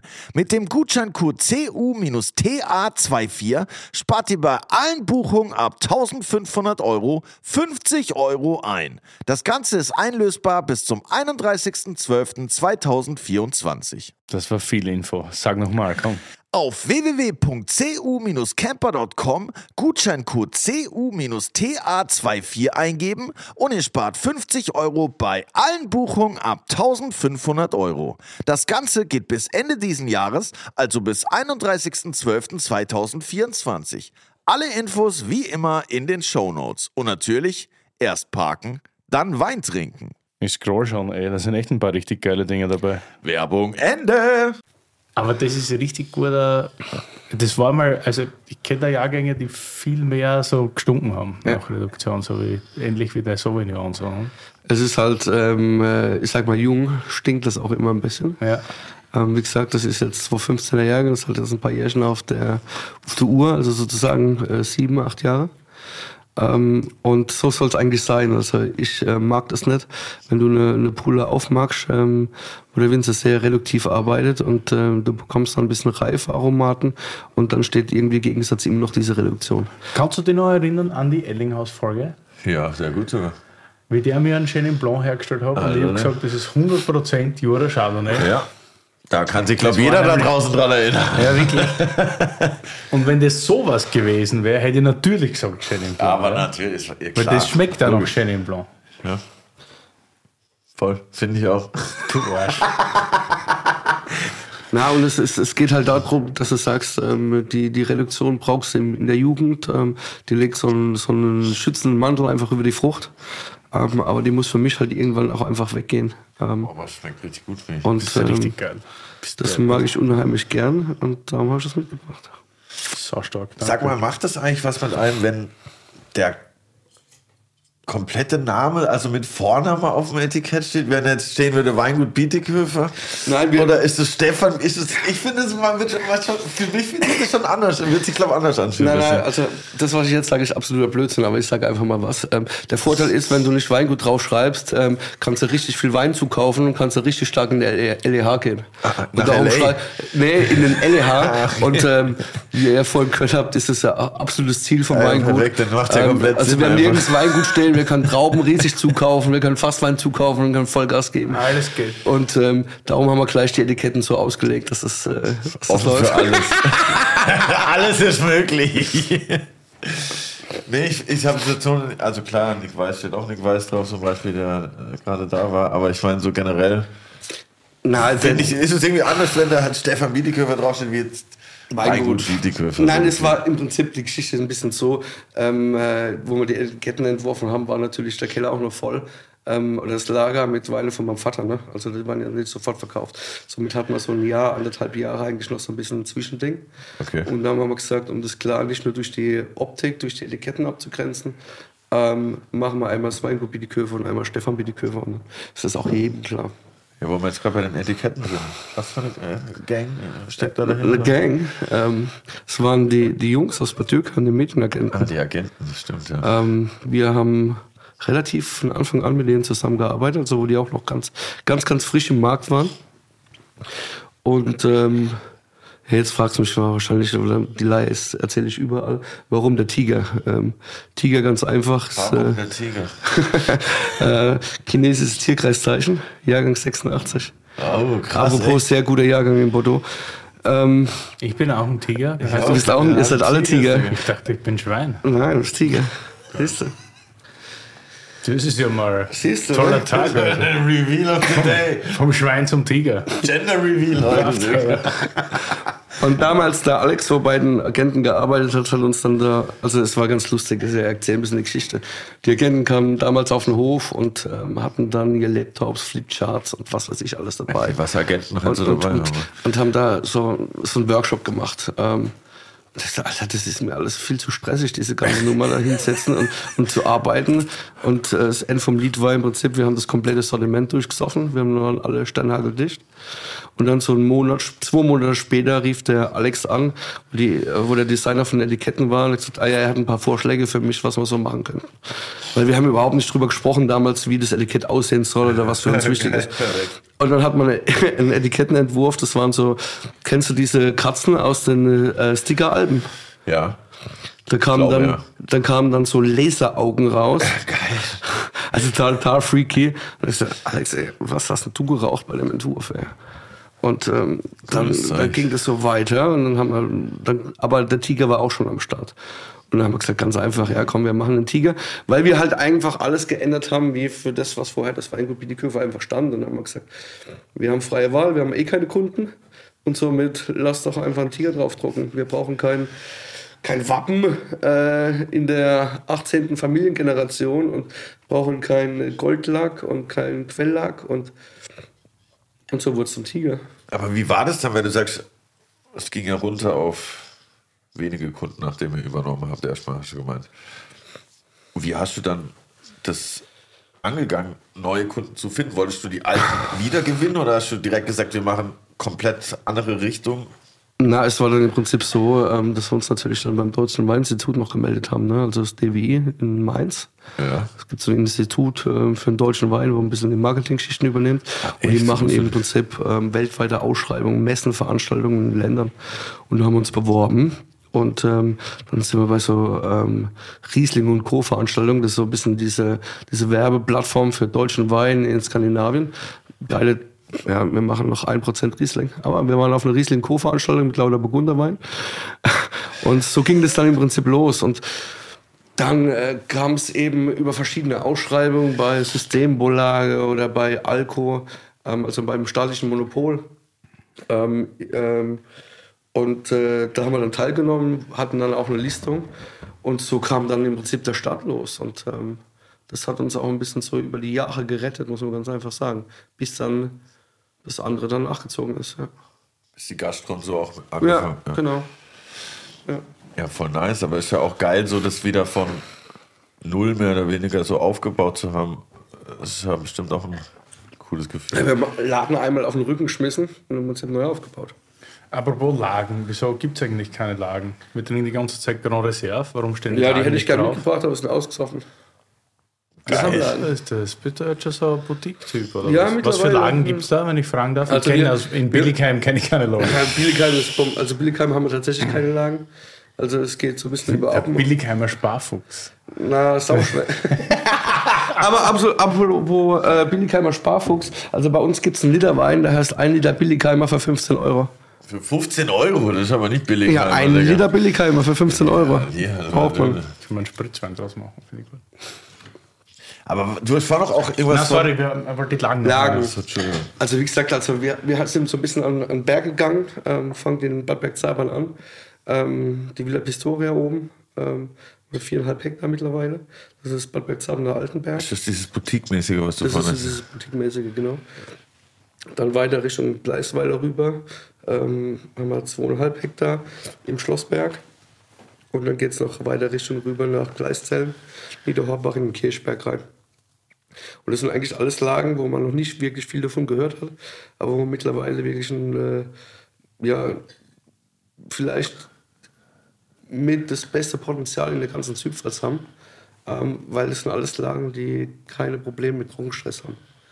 Das heißt, wir haben Mit was? mit Trockenstress. Das wird für die in den nächsten Jahren schon ziemlich schwer. Ja, da geht es heute ohne Bewässerung schon nicht mehr. Ähm, krass. Und ähm, in der, umso weiter du Richtung französische Grenze kommst, hast du einfach immer mehr Druckwasser vom Wald.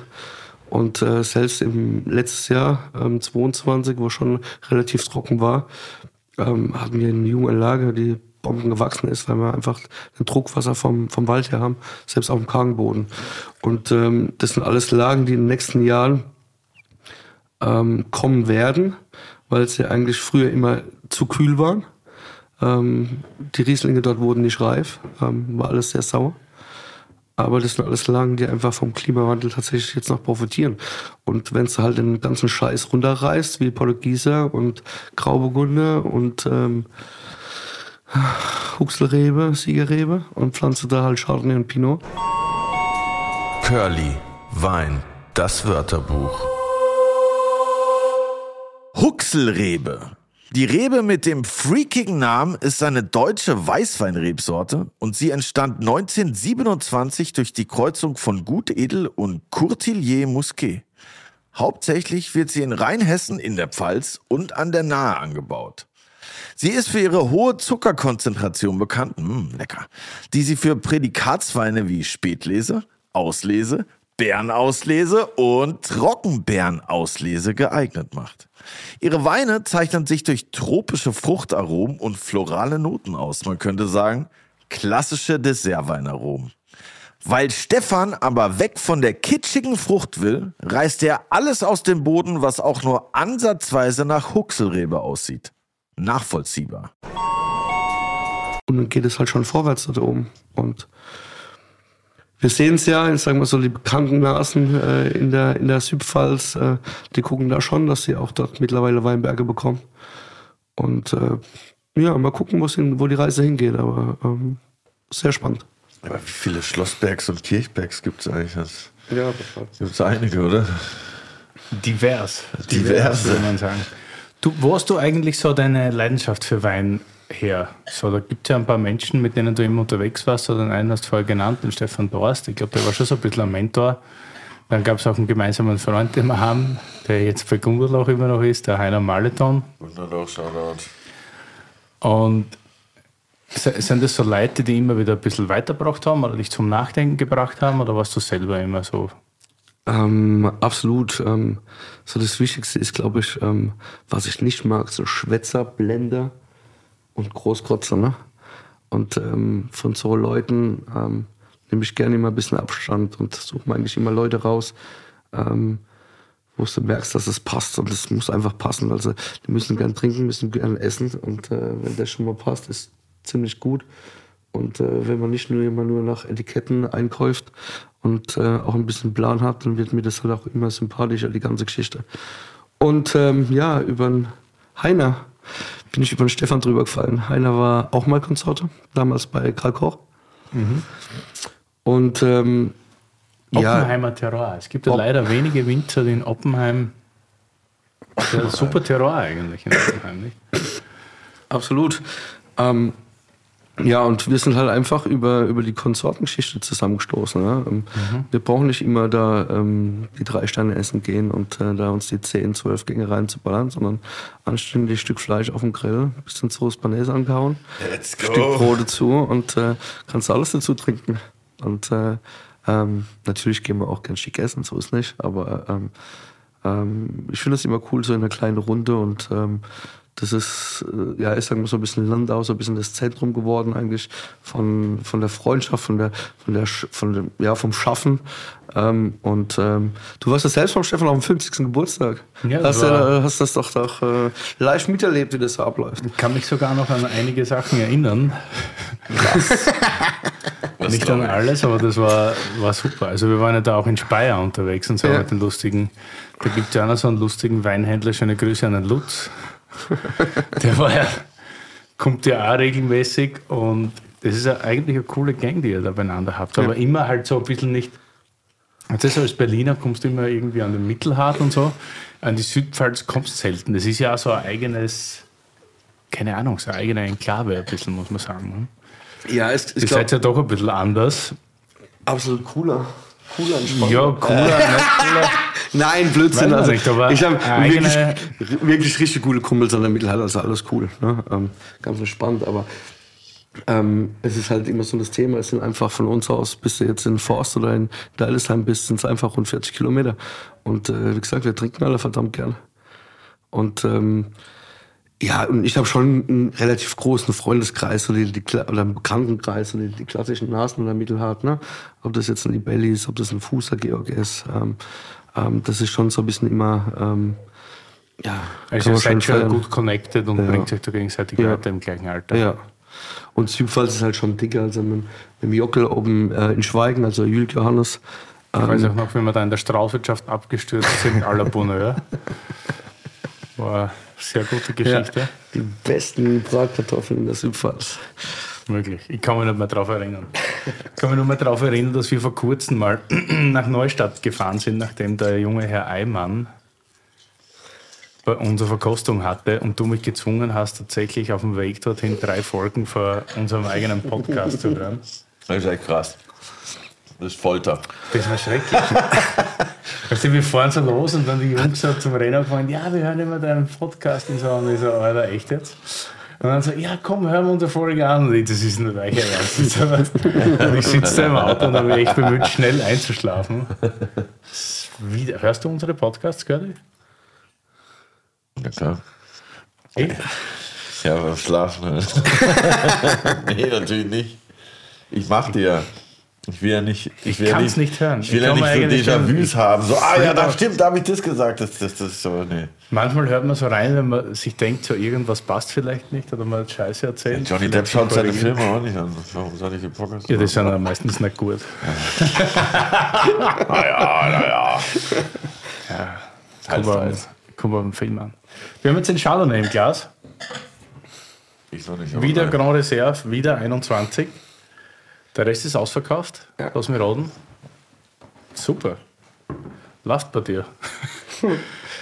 Wie war 21 in der Südpfalz? Ähm, war ein sehr cooles Jahr. Ähm, wir hatten den Vorteil, ähm, Also kühl oder cool? beides. Na, es war schon ein warmes Jahr, aber wir haben ähm, in, in 21 so ein bisschen, ähm, glaube ich, ziemlich gut auf, ähm, auf den Jahrgang reagiert, so ein bisschen was die Arbeit im, im Weinberg draußen angeht. Ähm, wir sind ein bisschen zurückgegangen von der Entblätterung, also das heißt, wir haben mehr Schatten auf den Trauben gelassen. Ähm, somit haben wir ein bisschen mehr Säure gehalten, haben einen Tick früher gelesen. Bei 21 war es sonst eher kühl, nicht? Ja, Nicht war schon eher kühl, aber die Verregnet. Südpfalz ist schon, schon auch immer warm, ja. Also ähm, äh, gerade dann auch auf dem fetten Boden. Ähm, also es, es war die, im Vergleich jetzt zur Mittelhart ist die Südpfalz immer ein bisschen anders. Ne? Wir sind generell mal so 14 Tage, 10 Tage immer hinten dran ähm, von der Reife. Wir lesen bedeutend auch immer länger wie die Mittelhart. Ähm, und ähm, es, es war halt für diese Weitstellistik so ein bisschen das Krake, was einfach ein perfektes Jahr, muss man einfach so sagen. Ähm, wir hatten Pflanzenschutz wirklich gut im Griff, ähm, hatten damit keine Problematik. Und ja, ich bin, ich glaube, mit den 21 war so eine, war nochmal so eine Veränderung und so eine, eine Stilrichtung, wo eigentlich, äh, wo wir Biedeköfer einfach einschlagen, ja. Die Richtung, wo es einfach geht. Ähm, nicht mehr so fett, nicht mehr so opulent. Das heißt nicht mehr so fett, also Sauvignon äh, Chardonnay mit 13 glatt, ähm, statt 13,5 oder fast 14. Und ähm, vor allen Dingen musst du sagen, in dem Jahr kamen natürlich dann auch die ganzen Lagen dann ins Spiel auf dem Kalkboden. Und äh, da merkst du halt schon, ähm, dass die Lage schon viel ausmacht. Ähm, sagen wir so, der Winzer muss auch ein bisschen was können, aber die Lage ähm, macht in dem Jahrgang schon extrem viel aus. Wenn ihr sagt, so fett, meint ihr viel Alkohol.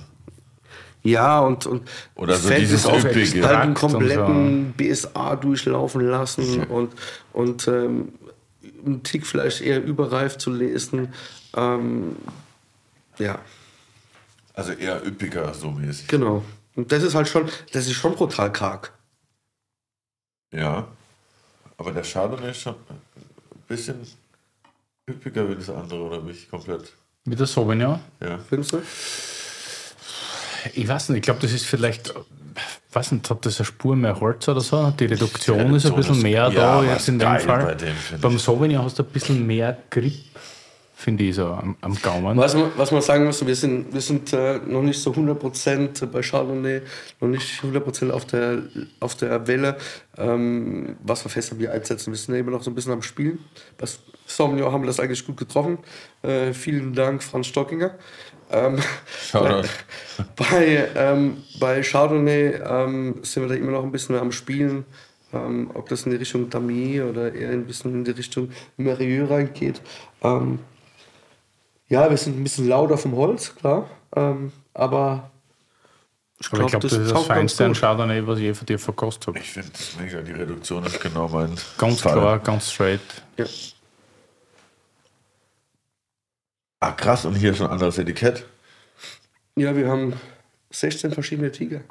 Ah, krass, was geht bei dem hier denn? Feuer und am Arsch und eine Bodendose hier. Muss ich dir das jetzt erklären? Ja, Tiger Muss ich dir das wirklich erklären? Ach so, ja. Oh, jetzt check ich's auch. das ist geil. Der muss furzen. Krass. Ja, und das Stinker, der hast du natürlich schon im Bein. Ne? Ja, das, das liege ich. Ich stehe auf 14. Aber das ist das, was, was sich halt auch verliert. Das ist immer so ein bisschen das Thema ähm, mit der ähm, provozierten Reduktion mit Schwefel oder ob das über einen Trübungsgrad und über Kargheit vom Weinberg kommt. Und das ist einfach ein großer Unterschied. Ähm, Besprechen wir mittlerweile fast in jeder Folge. ja, okay. Ähm, Schwefel dann, oder was? dann, na, die, die wo- Reduktion. wo, woher die Reduktion kommt und wie die ist. Ne? Ist das eine spontane Dann- Reduktion oder ist es eine gewollte? So ist es. Und äh, ja, es darf halt im, im, im, in der Reife ähm, darf eigentlich keine Reduktion mehr dastehen. Das ist meine Meinung. Das muss nach fünf Jahren, max sechs, irgendwo weg sein. Bin ich 100% bei dir, ja. Weil das beißt Weil du hast, da kein, du hast da keinen du hast keinen Herkunftscharakter, keinen Lagencharakter, du hast nichts. Du hast nur die sexy Reduktion, die ja super ist in der Jugend, weil es sexy ist. Aber wenn es dann nichts ist, nicht, von was reden wir dann? Von Herkunft, von Kultur? Nein. Und das ist halt ein gemachter Hula. Weil dann ist es auch scheißegal, wo es herkommt, wenn es das provozierst über Schwefel. Ich finde es Aber aber geil, dass es auch welche einfach gibt, Chardonnays mit viel Reduktion und wenig. Aber jetzt ist es tatsächlich so, dass du immer ausverkauft bist, weil du da jetzt nur. Na, bei den Lagen, also ähm, das war der Vorteil. Ähm, also Lagen waren halt alles junge, war nicht viel. Ne? Also wir reden da von Lagenwein irgendwo von 1200 bis 1300 Flaschen, weil es alles junge Weinberge waren. Ähm, Gros Reserve ist die Menge schon ein bisschen größer. Ähm, und da ist 21 jetzt aktueller Jahrgang, das ist jetzt, seit wann ist im Ver- im Verkauf? Seit Dezember. Ähm, und 22er Jahrgang wird bei uns dann im Prinzip, äh, kommt dann im August aus den Fässern raus. Und 22 geht dann irgendwann auch wieder im Dezember, Januar dann in Verkauf. Also das sind wir eh ähm, mit 12, 13 Monate Holzlager, ähm, der Holzreife im Endeffekt ähm, immer ein bisschen später dran. Ne? Und was deckt dieses, der Name Grand Reserve, was, was deckt das ab oder was, Der- was steckt da dahinter? Es war ganz lustig. Ähm, damals mit dem Gerhard Ritter, der hat gesagt, das, steht, das, äh, wir hatten das damals nicht ausgeschrieben. Und das war so ein, so ein anthrazitgraues Etikett mit oben Biedeköfer in Goldlack. Und da stand einfach nur so, ja, GR. GR. Und dann hat mal der Gerhard geschrieben, äh, steht für Gerhard Ritter oder auch für großes Radio. Ja, und äh, nein, die, die Thematik war einfach da, klar, ich- wie gesagt, habe, Mühlhofen hat keine Lagen, nichts Bekanntes und dann musste eine eigene Abstufung finden. Und die Abstufung ist im Prinzip heute bei uns im Weingut Gutswein, die Reservlinie, Reserven, die Lagen.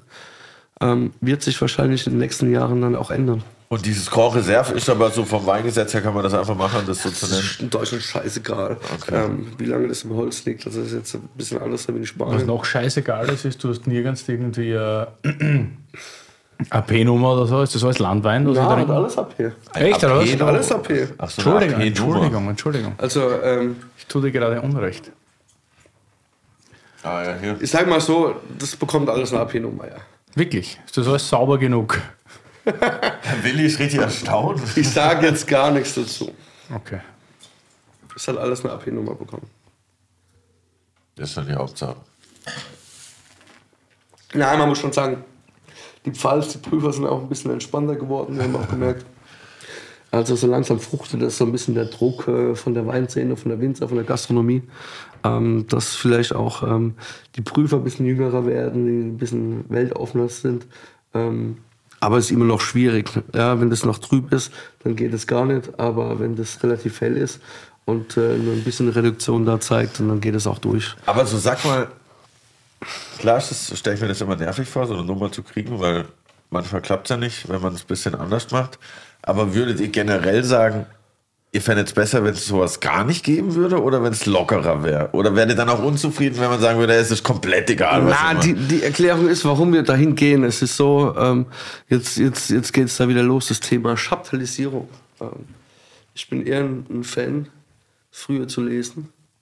Mostsäure von 9, 9,5, 10 oder auch immer 11 Gramm zu haben. Gib ihm. Ähm, und dann eben, was weiß ich, ein 0,2, 0,3 Volumenprozent über Zuckerzugabe zuzugeben, um deinem Körper noch ein bisschen zu geben. Echt? Ja, absolut. Absolut.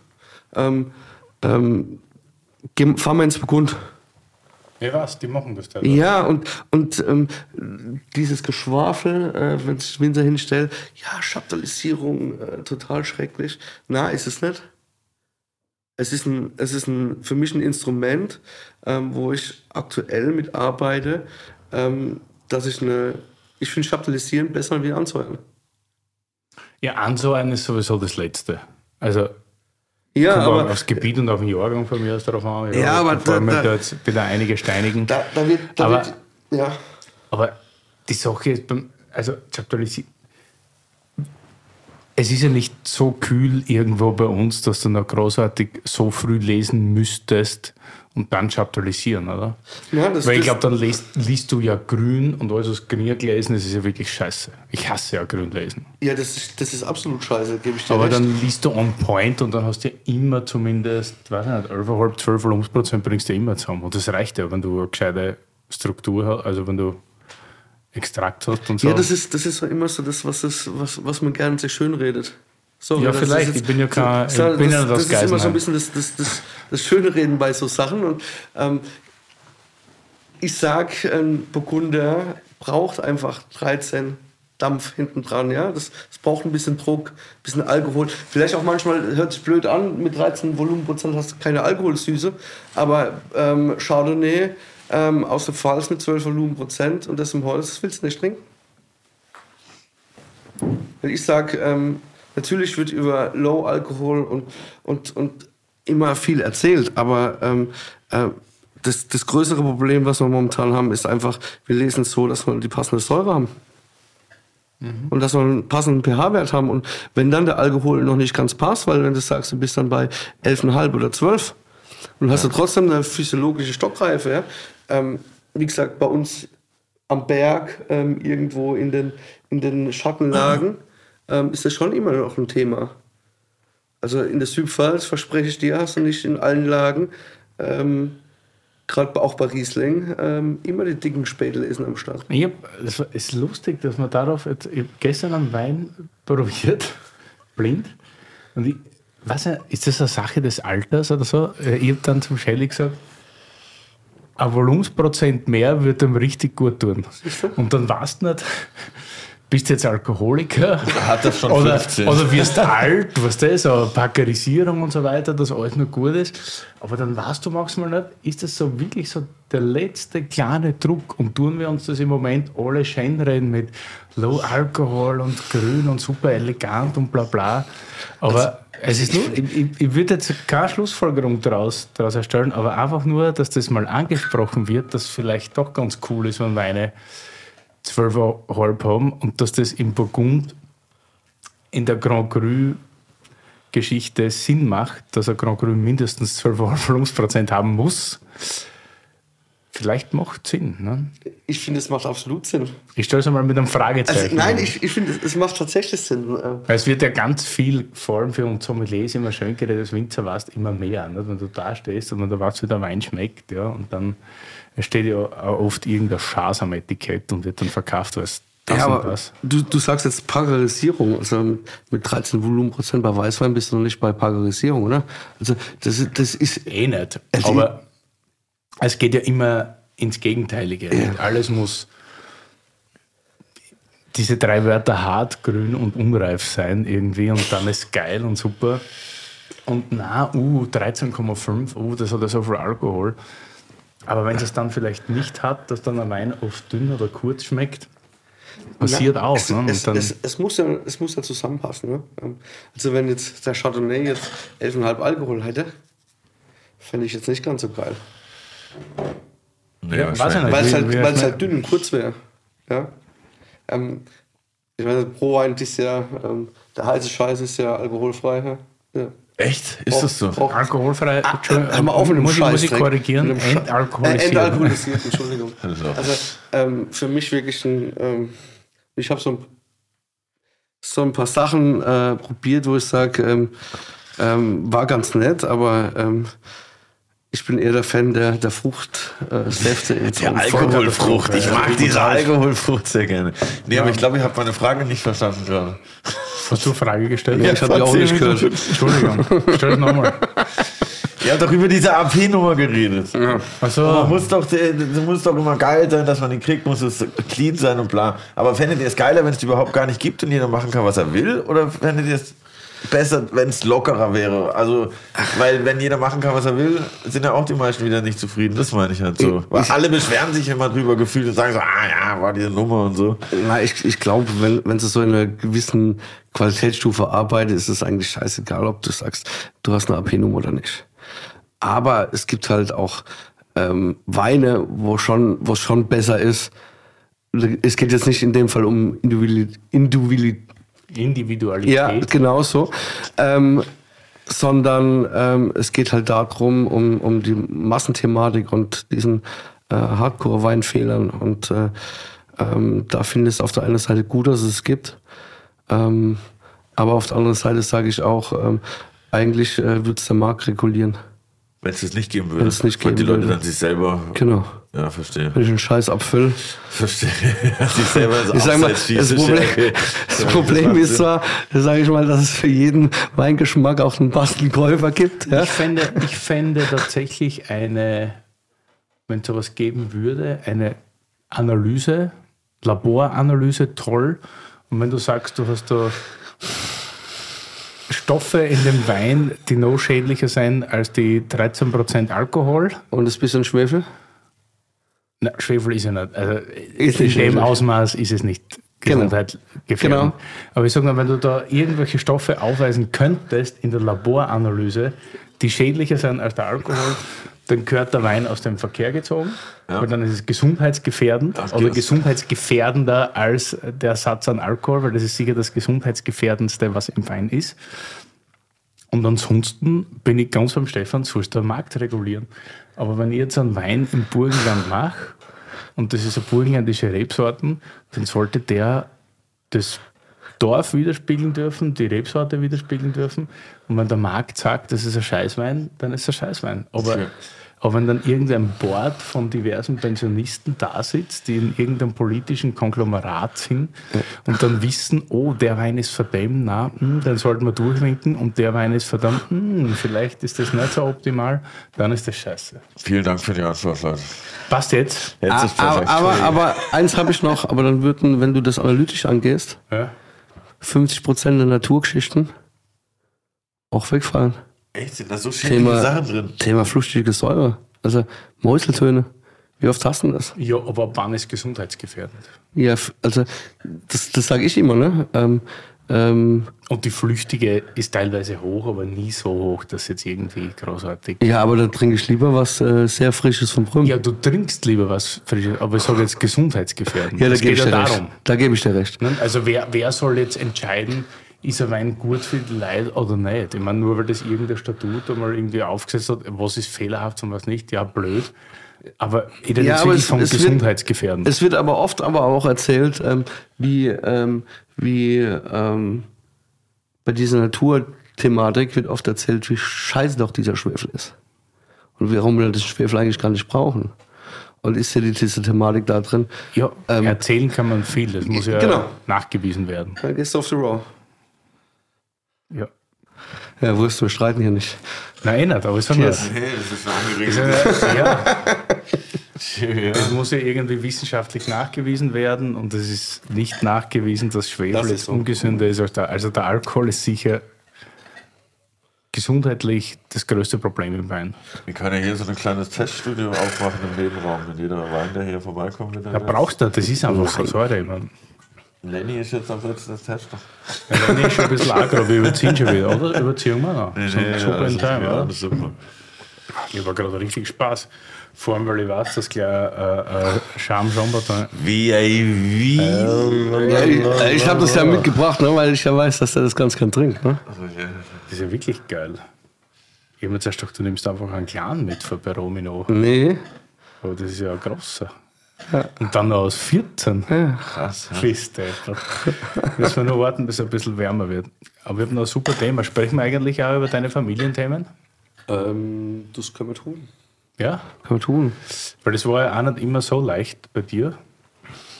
Und das ist eigentlich ein Punkt, der auch angesprochen gehört, wenn man so irgendwie nicht jetzt geblockt wird oder sonst irgendwas, aber wenn, wenn, wenn man ein ein Weingut übernimmt und Geschwister hat oder sonst irgendwie das Ganze passiert, dann passiert es ja manchmal, dass alles super läuft und manchmal, dass es ein bisschen komisch ist. Und wie war das bei euch eigentlich? Du hast ja noch zwei Schwestern. Drei. Okay. ähm, äh, war im Prinzip so, also wir waren in dieser Zeit, wo, wo im Prinzip mein Vater aus dem Betrieb ausgestiegen ist, ähm, im Prinzip auch im Weingut voll im Umbruch. Also ähm, da wurde jedes Geld, was reinkam, im Prinzip voll ins Weingut investiert. Ähm, in so einem Weingut ist halt äh, das Kapital oder ähm, steckt halt einfach fest. Ne? Das entweder in Booten, in Fässern ähm, oder in Weinflaschen, was da liegt. Ähm, und äh, natürlich ist es nie einfach und äh, ähm, ich kann da auch auf der einen Seite beide Seiten verstehen, also auch meine Schwestern im Prinzip bei so einer ähm, ähm, Erbregelung und so weiter. Ähm, aber es war halt am Punkt, wo ich dann damals sagen musste, ähm, kann ich vielleicht so nicht weiter tun, weil ähm, ich habe keine Lust, da ein Knecht von der Bank äh, für die letzten 30 Jahre zu sein. Ne? Du meinst, weil man dann äh, so viel ausgeschüttet hätte, dass halt das Weingut Genau. mehr Belastung aufnehmen hätte? Also es war klar, du übernimmst das und keine deiner Schwestern und dann müssen die Schwestern ausbezahlt werden. Genau, also das zwar, ich sage mal so, ich bin halt früh in, in eine GBR eingestiegen, ähm, wo, eine, wo eine Regelung da war. Ähm, ähm, eine meiner Schwestern ist zwar auch in der Weinbranche tätig, aber eher in der, auf der Marketingseite. Ähm, und ähm, ja, und das war so ein bisschen das absolutes Thema. Ne? Ähm, Wenn du jetzt ein Weingut durch vier teilst, ähm, kannst du eigentlich zusperren. Auf Deutsch gesagt, ja. Also an einem Stand, wo wir standen, ja, mit dem Vollgasinvestment und, und Betriebsumbruch. Das ist vielleicht anders da, wenn, Es ist ja immer so, das liquide, du hast ja nie das auf der Bank, was so ein Ding wert ist. Wenn du alle Flächen und alles. Klar. so ist es. Das hast du ja nur, wenn es verkauft hat. Sonst ist Und da war es tatsächlich, war es dann, war mal ähm, kurz vor dem Punkt ähm, auch mal, ähm, dass ich das Weingut verlasse und dann eben über viel Gespräche und so weiter, weil eigentlich wollte ich, ich wollte eigentlich nicht weg. Ähm, Aber weil du halt so Dickschädel ja. Und bist, so ein dann, bisschen und dann gesagt hast, wie, ja, dann sitzt du wie am war Tisch die sagst, Diskussion? Ja, okay, dann, ja, sitzt, dann sitzt du am Tisch und dann sagst, Alter, ähm, was ihr hier fordert, das nehme ich auch und macht den Scheiß jemand anderes weiter von euch.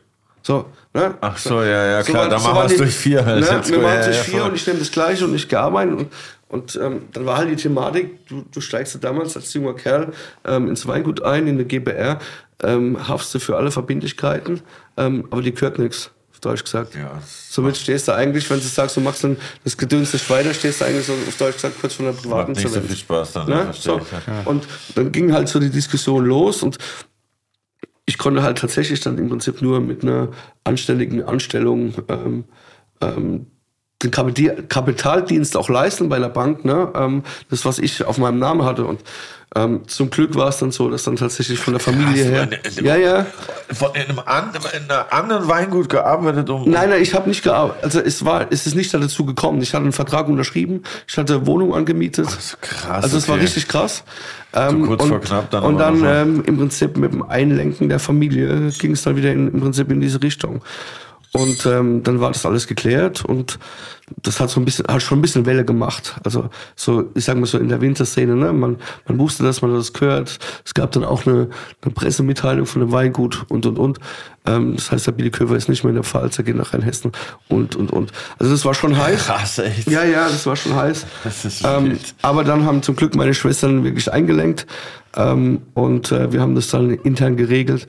Und äh, wie gesagt, jetzt geht's Vollgas nach vorne, neues, neuen Ufern und ja, Voll nice, aber dass das noch geklappt hat, ne? ja, sagen wir mir, ist da schon ein Riesenstein vom Herzen gefallen. Ne? Also. Ich auch die ballerst da zehn, zehn Jahre für, für einen Laden und, und reißt dich voll rein. Und dann heißt von heute auf morgen, Edgy Badge, ist schon, war schon scheiße, Ja, war schon klar, richtig ja. Aber wie weit ist Rheinhessen von der Pfalz weg? ja, was war denn das gewesen? Anderthalb Stunden.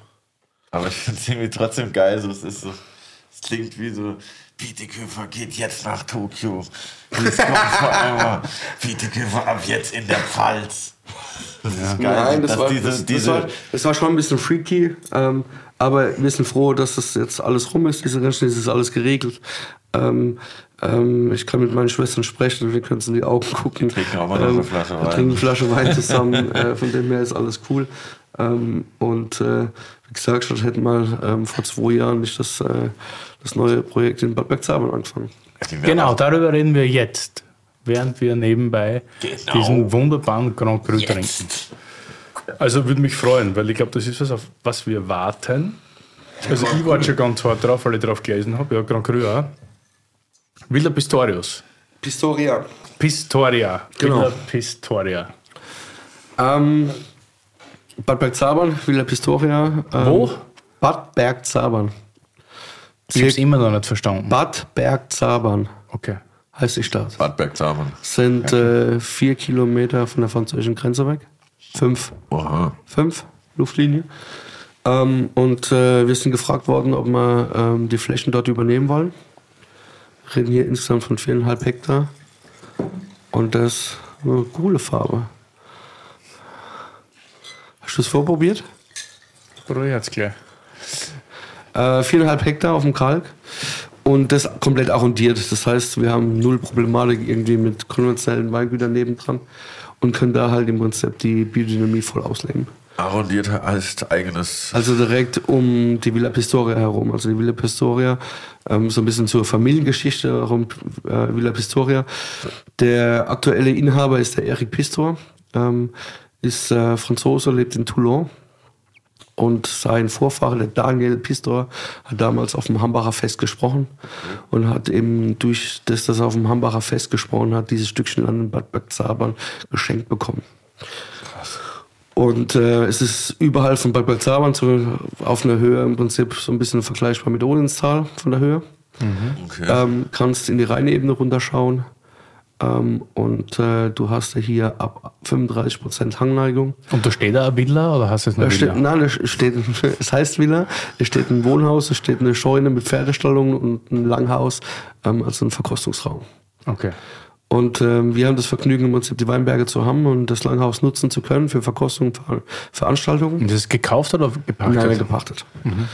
Ähm, und ähm, aber langfristig, also ähm, äh, die nächste Generation ähm, kann dort auch noch Weinbau betreiben. Also wir haben das uns richtig lange gesichert im Endeffekt. Und äh, das war im Prinzip ähm, ja ein bisschen brachgelegen, viele Stücke. Ähm, haben da insgesamt äh, knapp 40.000 Euro in Heckenschnitt investiert. Hey, Also, das? also es war komplett überwuchert alles. Also riechen, es wollte keiner mehr bewirtschaften. Es ist halt verdammt steil für die Pfalz. Also von 35 Prozent bis 52 Prozent ist da alles dabei. Also mit, dem- 52 ist schon mit, eine- mit dem normalen Weinbergstraktor machst du da nichts mehr. Ähm, und ähm, und ähm, ja, wir haben alles rausgerissen dort. Da war gepflanzt äh, ähm, Portugieser, Dornfelder, ähm, Hey, die gleichen Sachen, die du früher rausgerissen ja, das ist Südpfalz. Warte, nein, das haben wir nicht gepflanzt, das ist Wachshessen. Ach so.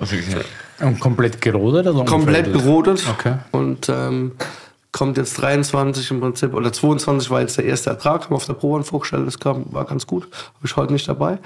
Ich wollte gerade sagen, ich bin ziemlich enttäuscht. Also gut, du zumindest ein Grand Cru mitgenommen als Entschädigung, Ja. aber hätte ich halt gern probiert. Ja. Aber egal, gut. Egal. Holen wir nach. Aber komm, wir komm, reden ja zumindest Wir, wir reden darüber, genau. Und ähm, im Prinzip machen wir im Prinzip so ein äh, Rebsorten aus dem Burgund, aber die Klassifikation aus dem Bordeaux. Also es gibt einen ersten und einen Zweitwein. ähm, Aligoté oder was? na, Chardonnay. Curly, Wein, das Wörterbuch. Aligoté. Die Aligoté ist nach dem Chardonnay die zweitwichtigste Weißweinrebsorte im Burgund. Sozusagen die kleine Schwester. Die französische Rebsorte gedeiht aber auch in anderen Weinbaugebieten wie dem Jura, an der Loire, aber auch ganz woanders, zum Beispiel in Rumänien und Bulgarien. Aligoté-Weine sind erkennbar an ihrer frischen Säure und Zitrusaromen, oft leicht floral in der Nase und mineralisch im Mund. Warum Aligoté immer interessanter wird? Wegen den irren Preisen für Weine aus dem Burgund. Klingt logisch. Weil die Chardonnays immer unbezahlbarer werden, sind Aligotés von guten Winzer eine immer spannendere Alternative. Zwar nicht für 4 Euro, 50 oder 4,99, wie die Weine von Stefan früher, aber trotzdem bezahlbar. Also bitte nicht weiter sagen. 100% Chardonnay, also es gibt einen Villa Blanc. Ähm, und es gibt dann im Prinzip den Lagenwein dazu, äh, den Pisterberg. Ähm, und ähm, ja, Bepreisung wird auch ganz easy sein. Zwei weiße alles, kein ja, Rot. zwei- nein, nein, kein Weiß, äh, kein Rot, 100% Chardonnay.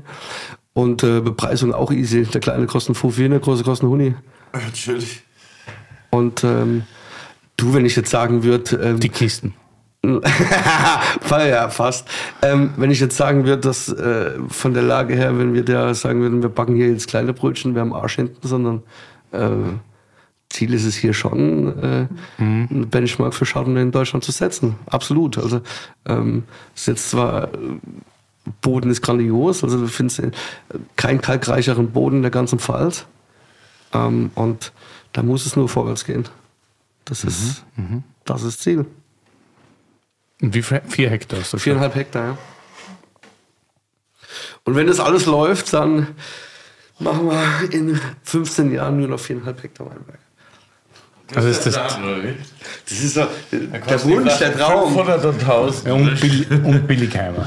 Und Billigheimer. Und ein Liter Billigheimer. Ein Liter Billigheimer. Für 15 Euro. Ich würde das ja jetzt echt gern kosten und erklären, dass das richtig gut ist. Ich habe aber leider nicht die Möglichkeit dazu. Ja, wieso? Ja, weil er nicht mit hat. So, aber es haben ein paar auf der Probewein verkostet und das ist ah, ganz, okay. ganz für Anständige. Ja? ja? Ist schon gut, ey. Die liegt immer an auf der Probewein. Und jetzt trinken wir hier gerade gleich. Jetzt ist noch ein bisschen kalt, aber wir trinken Chamchampagner 2014 Grand Cru von der Domaine Peromino. Erzähl mal was über die Domaine. So viel gibt es ja gar nicht zu erzählen. Das ist eine Domaine, die gibt es seit sehr langem, glaube ich. Okay. Sitzt in Chevry-Chambertin und seit diversen Jahren, ich glaube.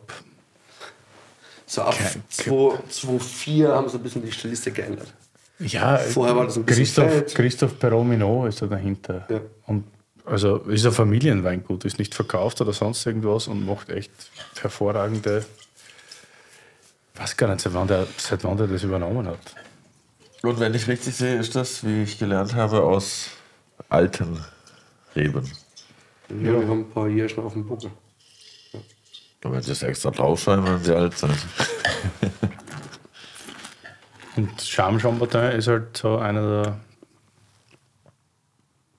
ich sage jetzt wieder neun, Steve würde sagen acht Grand Crus in Chevry Chambertin. Äh, und ja, super, sehr klein. Ich glaube, das ist unter zwei Hektar oder ziemlich Ui. genau zwei Hektar, so in die Richtung. Ui. Ist halt Bingo-Bongo-Stoff, würde ich sagen. Und 14 ist ein grandioses Jahr, finde ich. Frucht.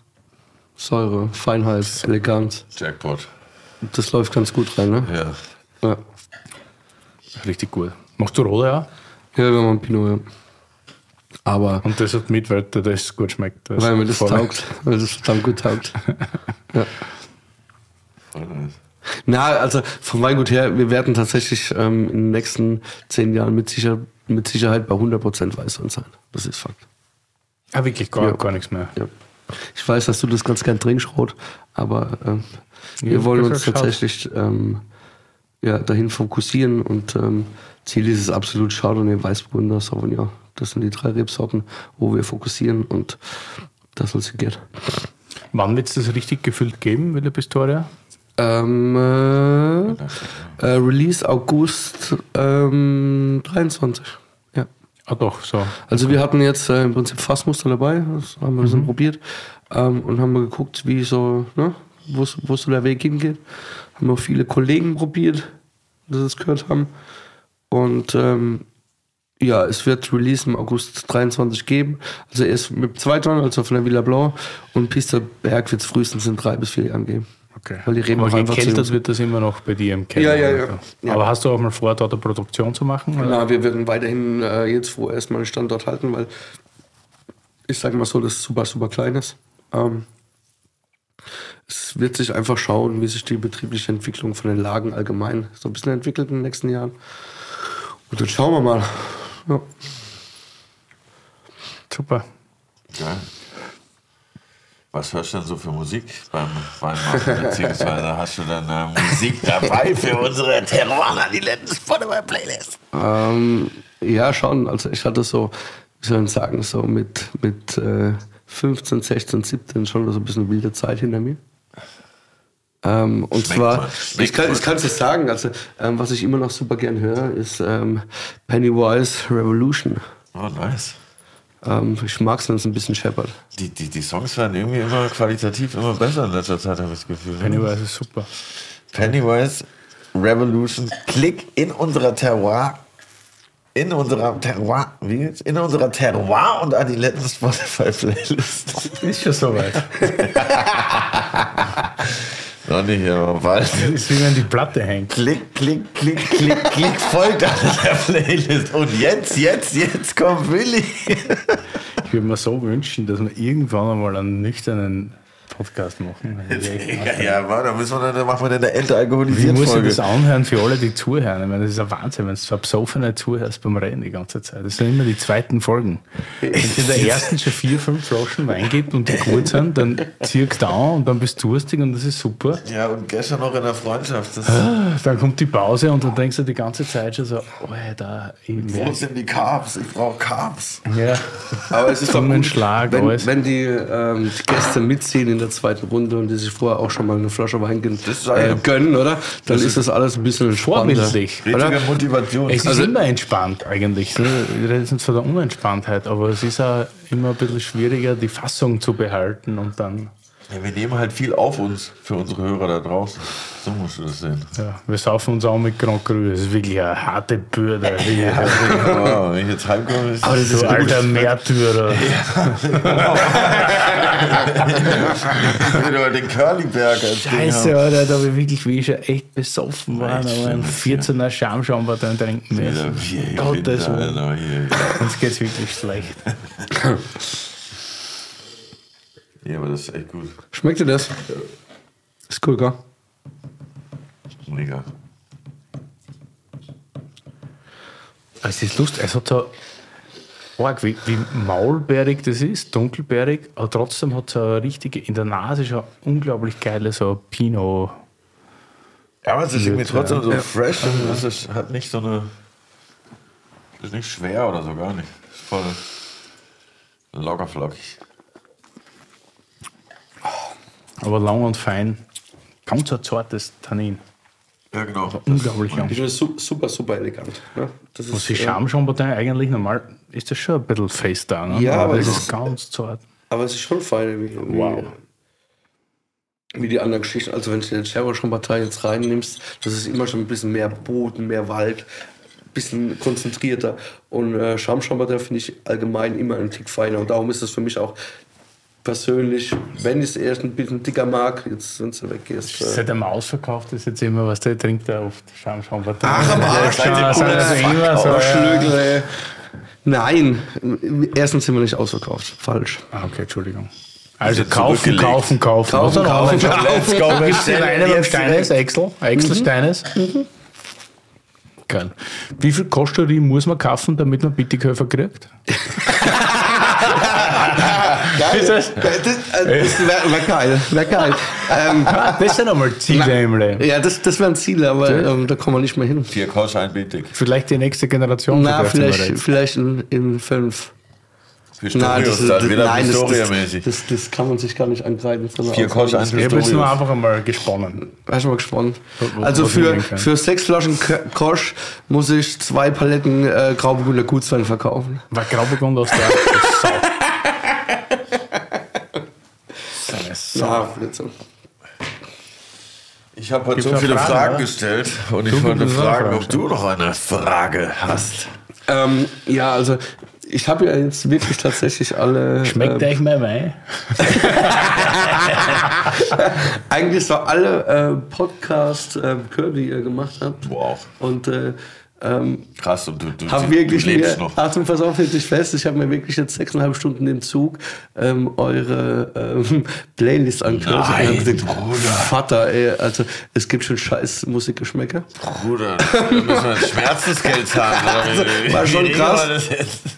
Ähm, ja, die Frage war, wo mir eingefallen ist, was habt ihr getrunken bei eurem ersten Date? Das würde mich einfach brutal mal. Was habt ihr da getrunken? Ich glaube, ich habe dich zum ersten Mal gesehen bei der Podcast-Aufnahme, oder nicht? Er meint jetzt, glaube ich, das erste Nein, das Date erste mit Date Frau. mit einer So, ich Dame. direkt an uns halt. Nein. Oh Mann. Oh, das ist so Nein. romantisch. Und heute ist gar nicht Valentinstag. Ja, Bromance every day, Bruder. Was ist halt eigentlich? Schneeblow Day? Every day, Bruder. Also wieder cutten der Lenny, gell? Bei meinem ersten Date Boah, keine Ahnung, aber ich kann euch sagen, was ich beim ersten Date mit meiner Freundin äh, getrunken habe. Mit meiner Lebensabschnittspartnerin. Äh, ja, war Tinder-Date und dann Tinder so, ja, was machen wir? Ich bin so ein Spätchen und wollte Champagner im Späti kaufen. und ich denke so, man gab es ja keiner mehr. Gab's so nicht. Rotkäppchen Ah, halt getrunken natürlich. Und das war erst Rotkäppchen und dann danach noch vier Tage in Stormy. Stormy. Das ist irgendwie so ein Cocktail, der unglaublich viel Alkohol hat. Und danach ins Taxi. Let's go. Sehr gut. Also Rotkäppchen und Dark and Stormy ist auf jeden Fall eine explosive Mischung. Billy? Ich überlege tatsächlich, aber als ich die ersten Dates hatte, habe ich irgendwie noch gar keinen Wein getrunken, so richtig. Mit einem Acht oder was? Nein, da war Der Willi war schon immer der Womanizer hier. auch eine andere Phase und so. Keine Ahnung. Na, ich, ich hab, Weißt du das noch? Nein, ich weiß es auch nicht, aber ähm, ich habe gesagt, Alter, was, was für eine Weinfrage soll ich euch stellen? Ich glaube, da ist schon alles gestellt worden. Und damals, ich war da gesessen und, und habe mir wirklich jetzt so die letzten zwei, drei Tage, äh, ja, ist, wo würdet ihr hingehen und eine, und eine Weinbar öffnen? Und wo würdet ihr hingehen, um, um, um Weingut zu machen? Ich überleg und was würdet ihr mitnehmen und schieß mich tot? Ähm, und da habe ich gesagt, ja komm, ähm, vielleicht äh, wirklich so ein Tequila Sunrise und. Was ich was ich Eine Anekdote vielleicht aus meiner derzeitigen Beziehung, das war ja lustig, komm. die habe ich ja, kennengelernt. Kristall trinken wir. Nein, Alter, gar nicht. Das war ursuper. Also für mich, für sie nicht. Wir haben uns ja kennengelernt mit einem quasi einen Tag folgenden Autounfall, als sie wieder von. Haben uns im Burgenland beim Stracker kennengelernt, tatsächlich, die Lu und ich. Echt? Ja, im Südburgenland. Ich war zufällig dort und sie hat auf Instagram gesehen, dass ich dort war. Ich bin wirklich, ich wollte zwei Tage in Südburgenland fahren und bin fünf Tage geblieben im Auto meines Vaters, weil ich jeden Tag schon am Vormittag nicht mehr heimfahren konnte. Und bin immer hängen geblieben. Da habe ich immer zum Mittag angerufen und sage, Und wenn Papa, sie noch leben, sind sie immer Papa, noch im brauchst du das. Auto? Ist es dringend? Und er so, nein, brauche ich nicht unbedingt. Und ich, okay, weil ich bin schon wieder wirklich jeden Tag irgendwo beim Wachter voll angesoffen, Ja, okay, beim Grutzler rein, eh volle Attacke und immer schon, es war so Frühling, also es war Mai. Und immer schon, wie stehst auf, kriegst Salzstangerl, Grammelbocaccial und Blaufränkisch. Das ist Südburgenland. Was, ist, Hervorragend. was war das zweite? Grammelbocaccial, die machen wir da mal, wenn wir Okay, nächsten ja, Südburgenländer in der Folge haben. Und dann schreibt die Lude irgendwas, sie ist in der Gegend und ob wir uns mal treffen könnten. Und ich so, du sitzt gerade beim Stracker und wir saufen. Das ist vollkommen. Und dann ist sie da hingekommen mit ihrer besten Freundin, mit der Mona, die damals bei Uber Schiefer tätig war. Und da haben wir uns kennengelernt und dann bin ich einen Tag später, oder zwei Tage später, wieder nach Berlin geflogen und habe halt zu ihr gesagt, so wäre super, wenn wir uns mal treffen würden. So. Und da hat sie schon gewohnt auch. Nein, nein, nein, nein. Die war noch da in Köln-Bonn und dann, sie war auch auf so Weinreise halt. Und dann hat sie ein bisschen gefunkt. Und dann sagt sie, ja, sie kommt dann irgendwie nach Berlin die Woche drauf und dann fährt sie, sie war mit dem Auto unterwegs und fährt am nächsten Tag, sie war noch beim Weninger Franz und dann über Ried nach Deutschland und hatte einen Autounfall, einen ganz krass. Und da hat sie sich ja die Nase gebrochen, die sie jetzt wieder richten. oder? Ja. Alter. Und dann Krankenhaus und alles Mögliche. Und dann schreibt sie, ja, aber sie will trotzdem kommen. Und ich so, Alter, du wärst fast gestorben, du kannst jetzt nicht kommen die Woche drauf. Und sie, ja, doch, sie kommt trotzdem. Und dann kam die halt mit so, so einem Gesicht halt. Hat eh jeder gesehen auf Instagram. Und dann dachte ich, die ist weintechnisch so irgendwie cool drauf, gell? aber sie ist halt doch so pro Champagner. Also eh geil. Läuft, passt, ja. passt. Und ich habe halt aufgemacht, weil ich mir damals so, ich war auf so einer Experimentierphase und habe gerade vom Nico Brandner, von Griesel, so diese Fruchtsachen gekauft. Das ist so Johannisbeerschaumwein. Und macht das auf und sie trinkt das so widerwärtig. Und damals war halt irgendwie alles cool, weil sie wollte sich nicht beschweren, das erste Step.